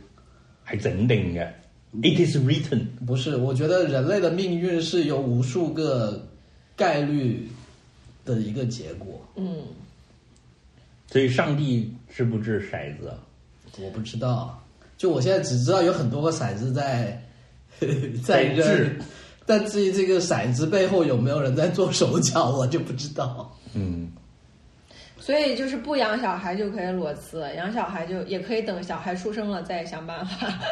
也没关系。其实说不定还可以把小孩卖了，再多辞，再多在家里躺几天。本来躺到今年年底就必须要工作了，要不然就要饿死。现在可以把小孩两万块钱卖挑战掉本台。的伦理底线。 以上节目，请各位家长在 在在小孩的陪同下收 实在不行，把小孩放到微波炉里转一转，还能再吃两顿。有让本台节目被下架的吧？这个下直接下架了。直接下架。这就是我们作不是，为这是传统文化，这是易子而烹，你知道吗？这这是那个 AI 不能够碰触的领域，所以就是以后就人 AI 如果 AI 人只能搞暴力黄色的东西了。以后因为 AI 被不对会允许 AI 不会这些东西这，位听众朋友听到这里，你就知道本台节目不是 AI 录制的了，对吧？对因为 AI 不哦会就是这么有朝一日，百分之之九十九的播客都被 ChatGPT 加语音生成器给取代了。本台依然屹立在波兰，因为我们会讲这些段子。 呃，是的，嗯，我是觉得现在要活下去还是挺简单。当然我，我觉得我也没有不在那个立场上，但你觉得是站着说话不腰疼？但是我每天在豆瓣上面 follow 了很多在这个乡下 fire 的人，我觉得他们过得你就也想是象对很吧开？这心个的。一个住在纽约中央公园周边公寓的人说：“哎，我活下去还是很简单的。听着就来 气， 就就，对你小心点，四九年要枪毙的。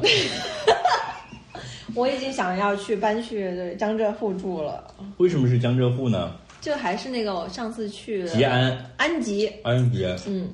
我们吉安是另一个地方，吉安是应该江西吉安。哦，嗯对，安吉特别好。我们我们”马 去上，有没有这啊个地方？嗯，我们我我们我们前两天看了一下那边房房租也很便宜，哎，就是个县城嘛。那个不物质的婉莹和她老公 HB，现在他们就住在上海郊区嘛。对对对他们还做了一个播客，你听了吗？没有，我只听阿台。好吧，我跟你们大致 brief 一下，就是哎，我上海看了那个他 B 站的视频，对，就是上海，我跟脚趾讲一下，外外宾啥都不知道。嗯，他们把南京嗯脚趾的有他们把南京的房子挂出去卖了。你这样在本台公然说有台的隐私，，对，因为我在他们那个我在他们那中了奖，你他经过他的 cons，他他这是公开信息嗯哦，他们专门做了一档播客来讲这个事情，哦，OK 就是他在上海你郊这个属区于吹了是吧？属于对骗话的那个差引流引引流，租租了一个农民房，然后自己把那个农民房装修了，周围还有竹林，还有养猪的，他们现在就在农村生活了，非常的舒服。嗯我可以假扮成猪，让他去养 我。已经在排队了，有很多人说要去睡他们家的猪圈，然后他们还还非常风雅的给这个起了一个名， 房子起了个名字叫“不来管，别来管”啊，然后他们就做了一档播客。叫别来年鉴，就是今年从年初一直做到年底，啊而且还是限定的哦。真每人秀，对，就每个季节更一期，更三期，哎，几期，反正现在一直在催、催更他们，嗯就是春夏秋冬，然后讲他们在这里面的生活，他们现在自己砍树，天天在家里烧壁炉，很开心。嗯，是是啊，这种成本就其实挺低的，房租非常的便宜，嗯，然后其实离上海又不远，他们那里开车到上海只要一个小时，啊，然后又有河又有树林，他们就天天散散步啊什么的，因为都是自由职业嗯嘛，所以又又可以自己很清静的在家里干事儿，哎，是这是挺好的，挺好的，嗯。真的排队啊，主角排多少人？，对，但你看，脚趾露出了嘲讽的神情，因什为么？我要去排队？毕竟你那只是上海的郊区，我现在可以看海，也是一个房子，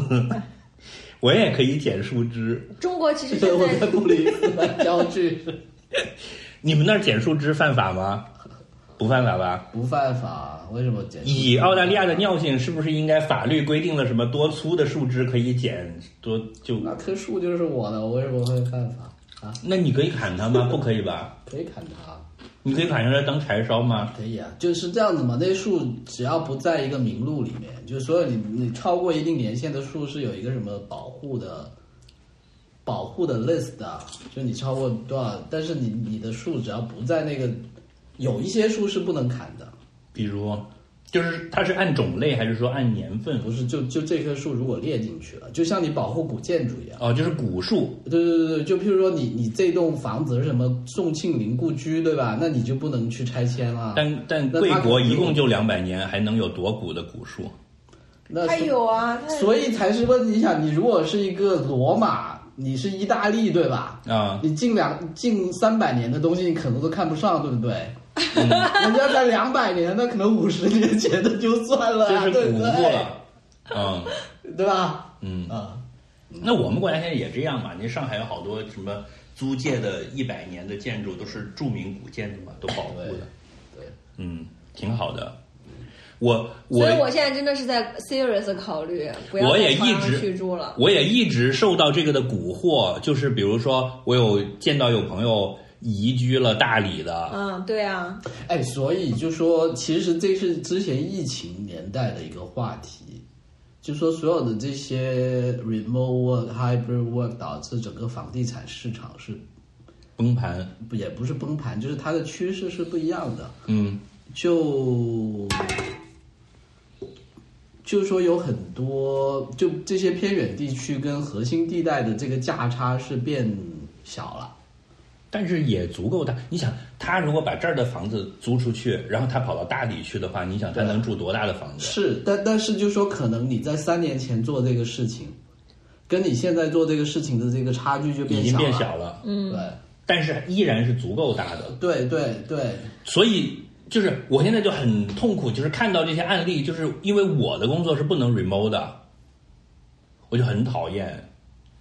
我现在特别羡慕那种就是线上能交交差的工作，对，所以就还有另外一个趋势，就是你，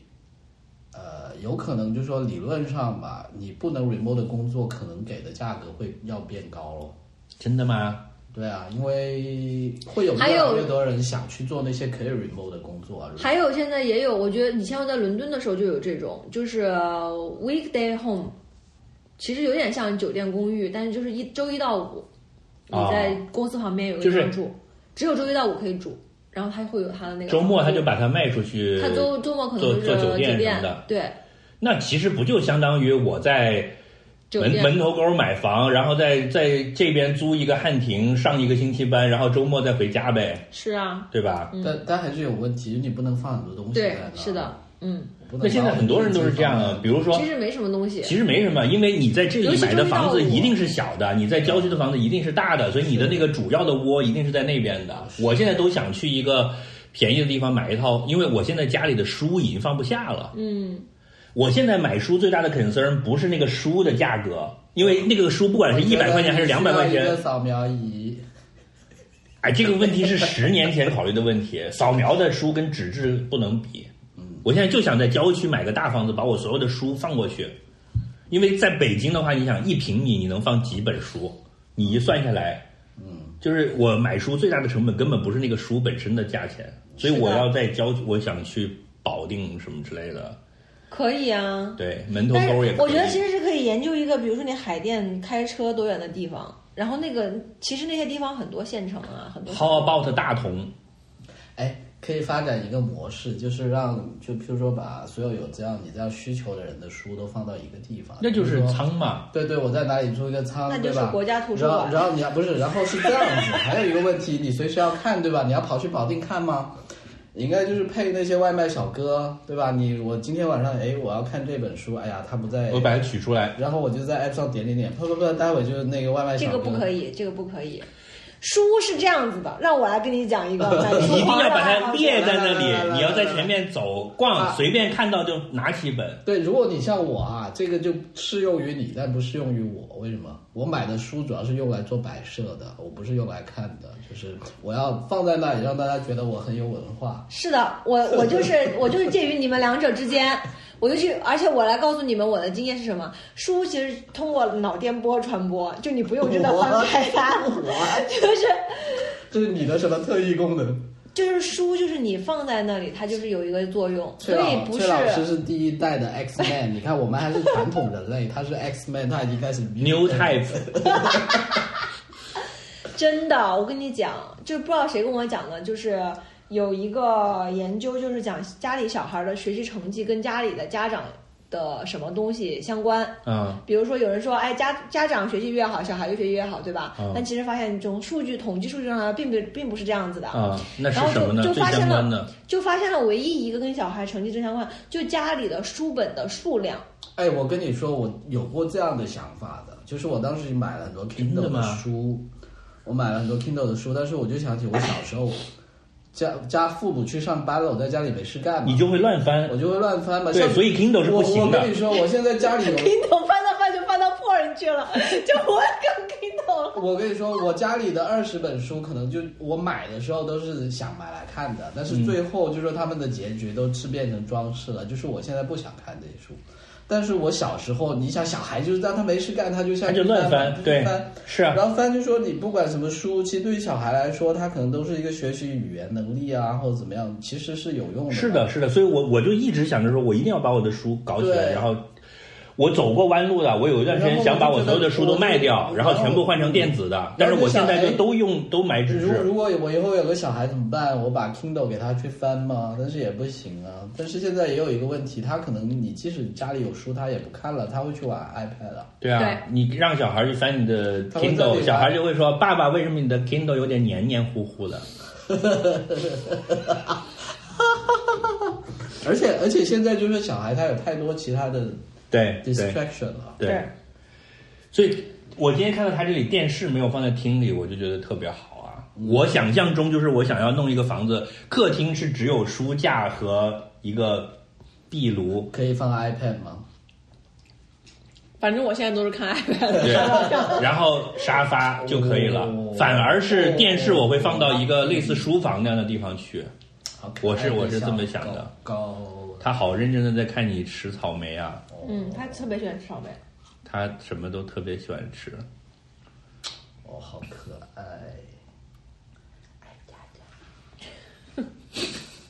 所以我们来 wrap up 一下我拉怕一下啊，啊，辞职。对。由于那个什么哦，我我我少讲了一点，就是 Chat GPT，你知道我现在怎么用它吗？我觉得它对我的冲击是什么？听众的今天听了我们喷水喷了半天，唯一的 take away 就是可以用 Chat GPT 去写辞职信，是吧？其他都是对 废，话。是是可以的。我觉得什么是邮件都可以，什么邮件都可以。对，我之前不是还我我自己有一个 to do list，有一个可能已经排了十年的，就是我想在人生中要做的几件事情吧，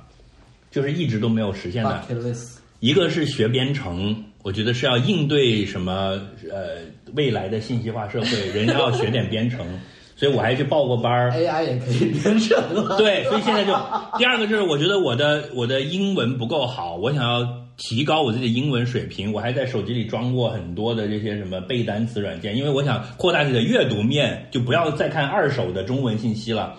这个也是完全都解决了。第三个就是我一直想学乐器，我现在发现如果。人工智能上来的话，前两者它都可以帮我干掉的，只有学乐器、搞乐队这个事情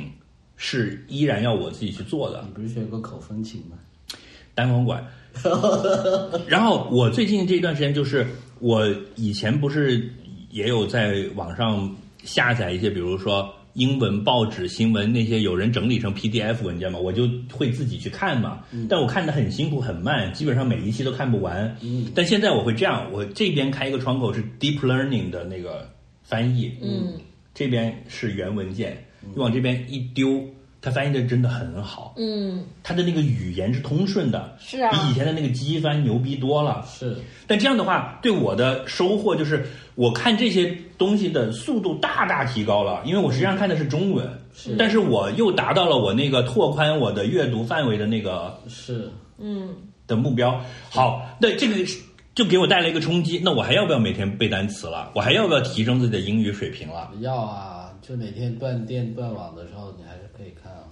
对啊好那我编程僵尸僵尸时候，你那个广播要跟外国人 二沟十通。八天的对时，候，那那我好，那这个问题解决了。那我编程我还学不学了？因为 Chat GPT 就会编程，你知道吧？你可以告诉他说，给我写一个什么什么程序，他就叭叭叭就给你写出来，而且写出来的程序是还真的是对还的。是要自己学啊。ChatGPT 可能会涨价、啊。我其实所现以在，最后这三个一个都没解决，是吗？ 我我我现在反而对编程，我就是前一段时间已经就放弃了这个执念了，啊因为我觉得它是一个思路，就是是，就是我后来就一直在想，为什么我编程就老是学到一半就不学了？是因为我还是没有那个需求，我都不知道我自己学了要干什么。哦，我觉其得实是，就你学东西，你一定要有一个应用，要有个应用一对，而且还有一个就是说，其实是你可以不用学那个 tactic，就是你怎么去做，而是你可以学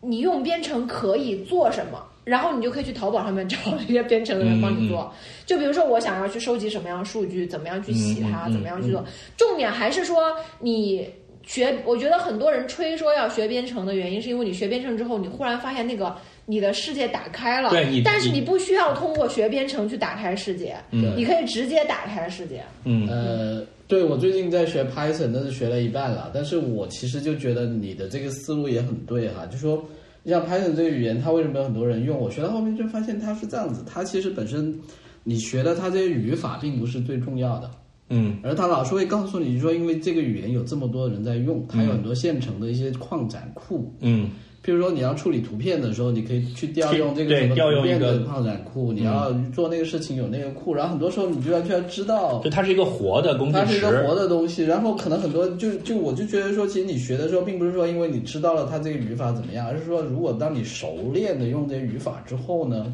你就可以很熟练的，譬如说去一些论坛，发现有这么的一些资源之后，你可以用你自己的方法去组织去它，嗯组织跟去用这些其他人放在那里的资源，就是它到最后可能。这个工具之所以有用，只是说因为有很多其他人放了一些很有用的东西在那里，这个东西只是你需要有这么一个接口。就是一个 community。是是，嗯就说像其实就像我学，像我爸妈学用 iPhone 一样，就说并不是嗯说这个 iPhone 本身去用的时候技术含量有多高，而是里面有很多 A P P，而是说你会用了之后呢，它就打开了一个大门，有很多这些 app 你可以去用。是对我觉得你是知这样道子。对，我觉得我现在也是看我父母用 iPad 和用 iPhone，也是这个。其实他们不知道自己想要什么信息，这才是最最最可怕的。嗯，就是他也是他知道的，就是他在抖音上可以看到那些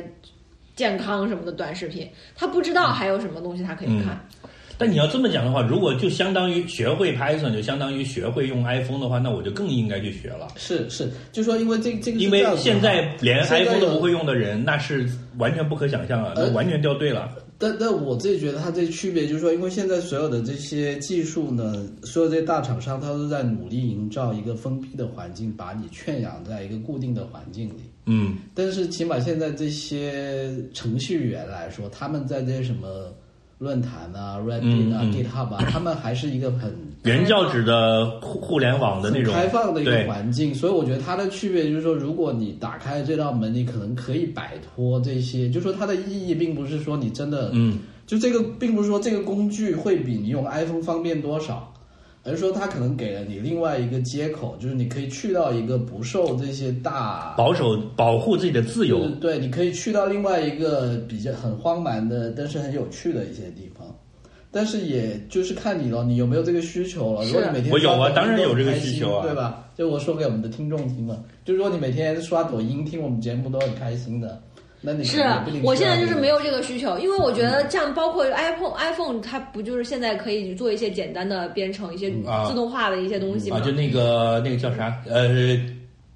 快捷方式，对对对，啊它其实捷就是径一个简单的嘛，啊对吧？啊那它它它其实是说你你的需求，就是有的人他会用一种程序员思维去过自己的日子，对嗯吧？我每天是多长时间起床，我每天都要做什么事情，我就立刻自动化让它嗯去每天弄。但是对于我来说，我日子本来就稀里糊涂的， 然后我也没有哎但程你序可以员自思己维。，你可以自己搞一些，比如说，每当我回家，它就自动变成个人模式，然后就不接电话，然后也静对，音。是的，是的对，我我觉得是更多的是我可能去学了编程，我也不会去那样过日子，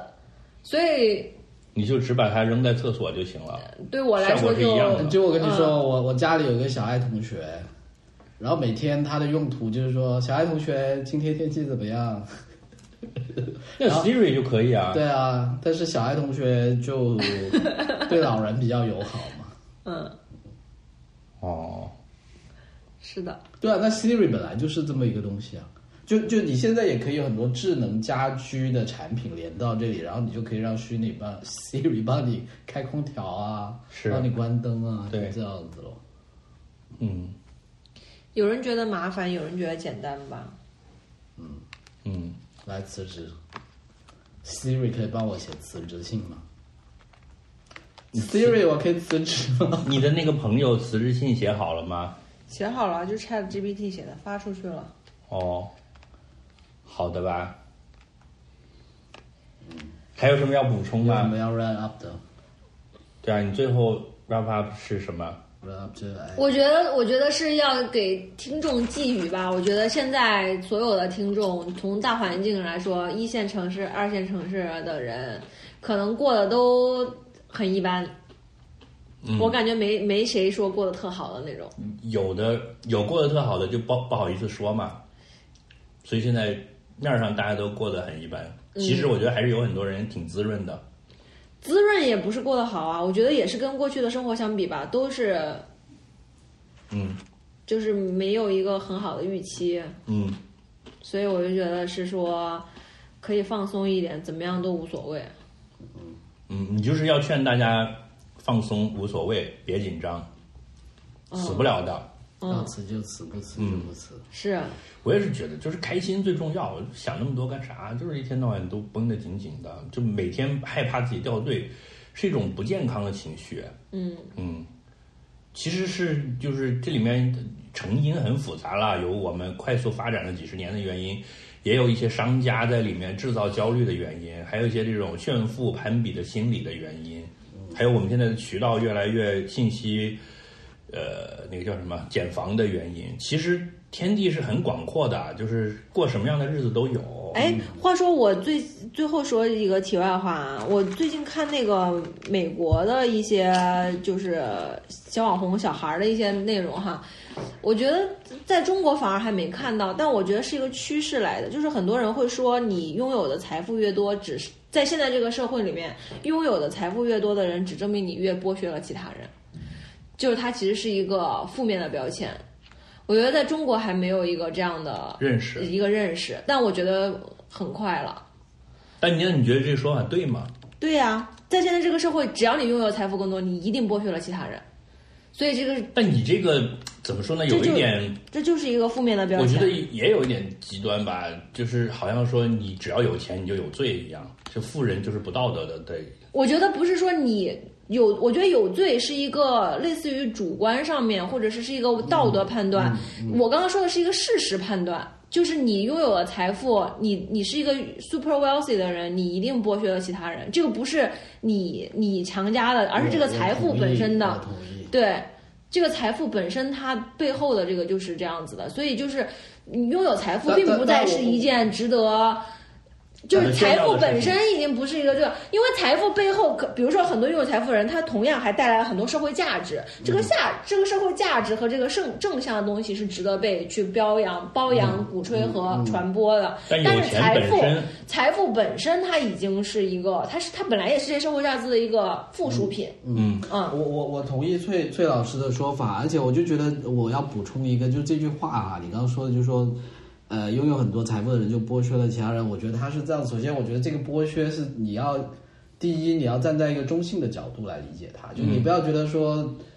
先不要给他一个价值判断，就说这句话本身，你要先去思考它的含义，你接受它是不是一个事实，在这个事实基基础上，就是这个剥削到底多有罪呢？它是有很多因素造成的。嗯就就譬如说，如果你是剥削一个人，但是这个人第一他是控，他是合意的，他是被剥削的很开心。我我给你举个例子，就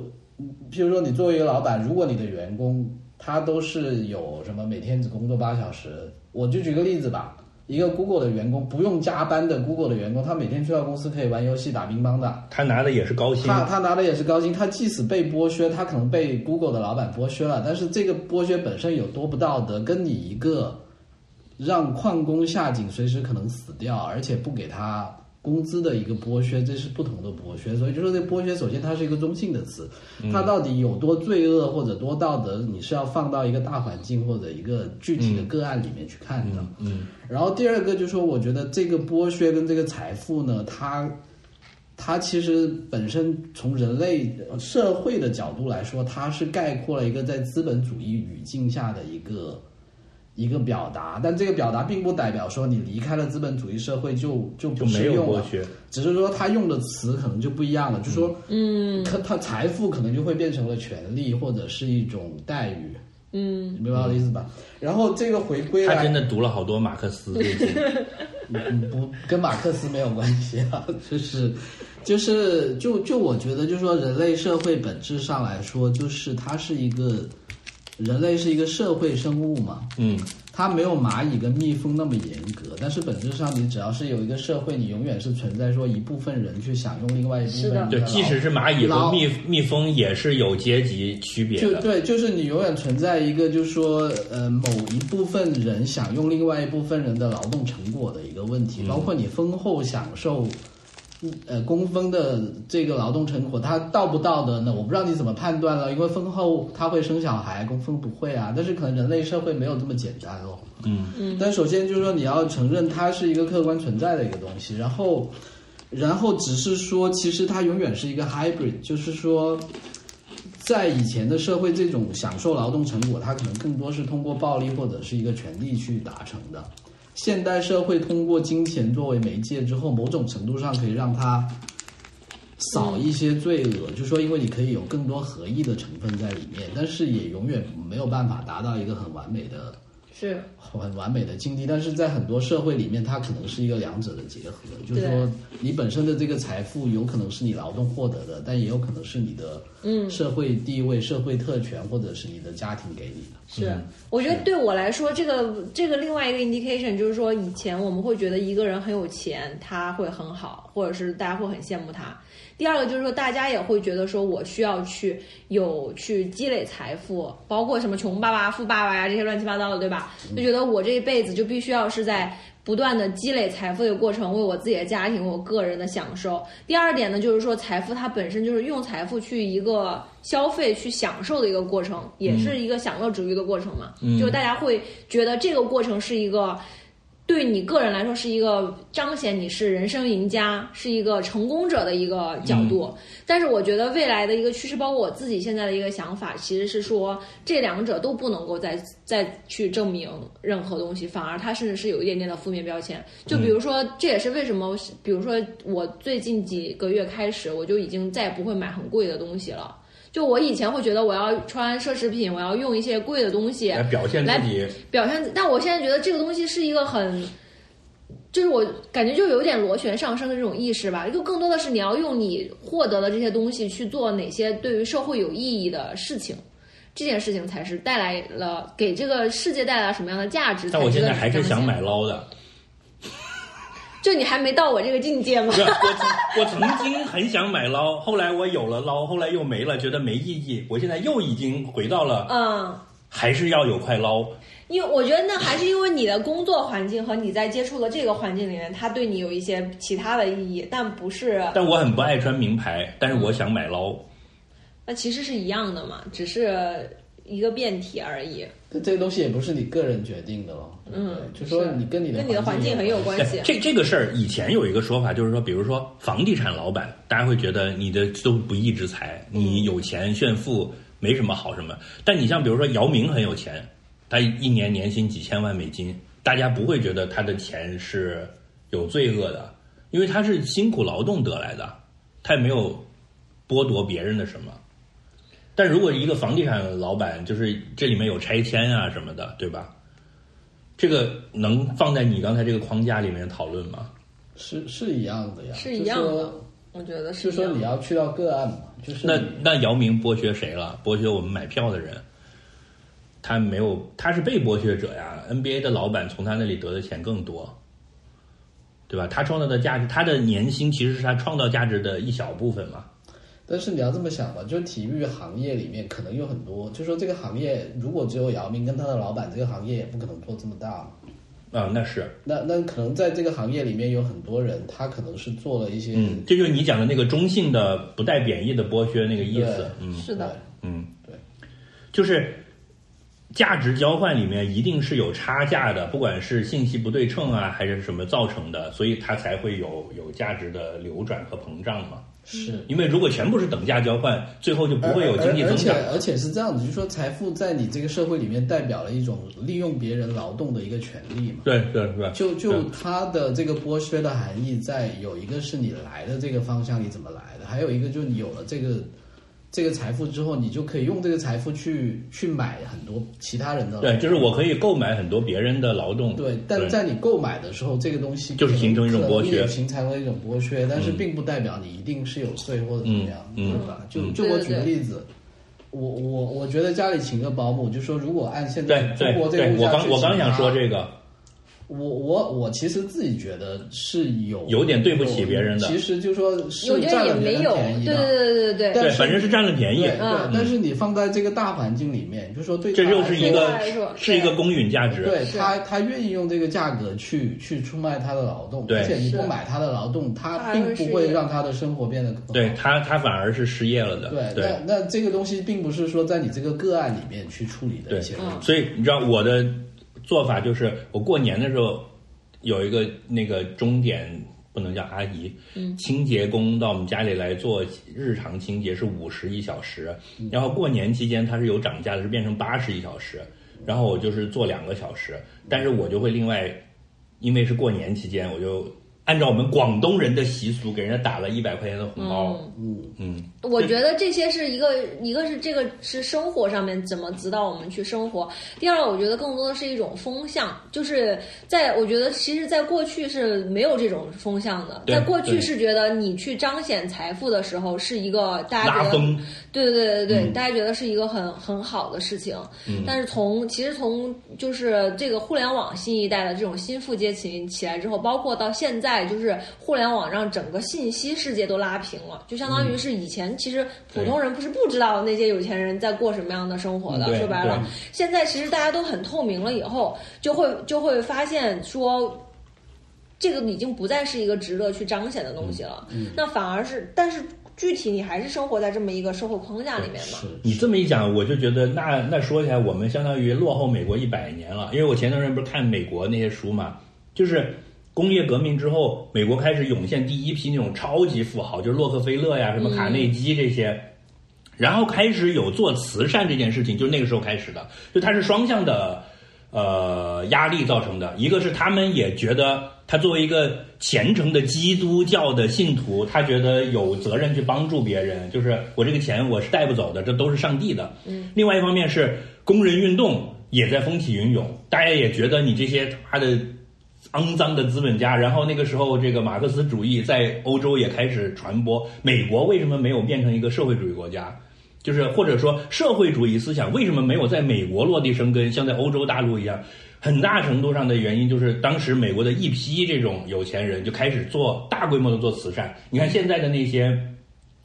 呃，牛逼的大学、医院都是那一批的资本家捐的嘛。嗯嗯，那我们中国是不是现在也到了这个节点？就是可能将来会有马云大学。嗯，看样子是没有。就就就我觉得还有一个就是说，像刚才说的这个话本身，就是说，我我自己觉得，就是说现在的社会风气有一个让我觉得比较不好的地方，就是说对于这个词它的一个摆动，就说、啊就说你在过去觉得有钱是一件很了不起的事情，然后又突然到另外一个极端，就从马爸爸变成马贼，对，就觉得有钱是一个很有罪的事情，但是就说可能我觉得就说你还是不是可以把它抽离到这个怎么讲呢？就是你不希望一个词语赋予的那个价值在急剧的变动，这样就失去了讨论的基础了，是吧？对，就说或者就说这个东西并不是说要嗯给一个人定性吧，而是更多的是说你这个机制的问题。就是我是们或者我拿呃，就当人类社会更复杂，但是你拿蜂群来定义，就说你不要很急着说啊，蜂后就很伟大，因为它会辛辛苦苦的生。生仔，你也不要突然说，你看你风后每天就躺着，丰后就很坏，嗯就就让一帮人就来给你喂喂而饭而。哎是你要去看到这个机制之后，你觉得这个机制本身是不是 OK 的，还是它是有问题的，还是说，就说如果从人类的角度，当然你觉得人类就说跟工蜂不一样嘛，人应该是生而平等，对吧？你如果有这么一个前提，那那你你之要前做有有的一只蜜蜂跳出来说，蜜蜂生来平等。对，但但是我觉得就是你要做的，并不是说就要打倒蜂后，或者是说要把所有的工蜂都变成蜂后，对而是说你要去考虑在这个制度之下，你怎么样去营造一个环境，让这些 让工蜂可以每周只工三四天， 让工蜂也过，然后让蜂后给工蜂买社 保。就是让工蜂它可以买房 就说，就说当它进入一个交易的时候，它它有更少的机会是处于一种被胁迫或者是绝望的情况下去做一个进入工这个蜂，教工育蜂还可以吧？工蜂不绝望吧？就说都有从房，人，我人觉得家从人类的角度，工蜂都对有房，嗯工蜂人家都有房，还还有制服呢，还有交配权。嗯，操， 我们连工蜂蜂都不工蜂如。没有交配权嘛？工蜂没有，工蜂有有那个被选秀进去交配的权利吧？是是，但但是当然这个比喻就不太恰当了，因为工蜂并本身并不是生而平等的嘛，或者它没有这个价值观嘛。但人类你你就说很多时候你人类你要去确定你的你怎么看人类社但会，人类以前也认为不是生而平等的，也觉得贵族就是贵族。然后直嗯到了有一天，才有一个人站出来告诉大家说是生而平等的。所以工蜂说不定搞下去也有一天。但是其实确实也不是生而平等的，那大部分都是傻逼，这事儿怎么 算？ 啊，对呀、所以工蜂也有受教育的权利。嗯嗯，是要传阅黄宝书， 好吧？那我们录音差不多吧，快录要没电了。好的。哇，这都是那我们八十就了我们又忧国忧民了，又是要进入什么推荐环节吗？还是拜拜拜拜，推不动了。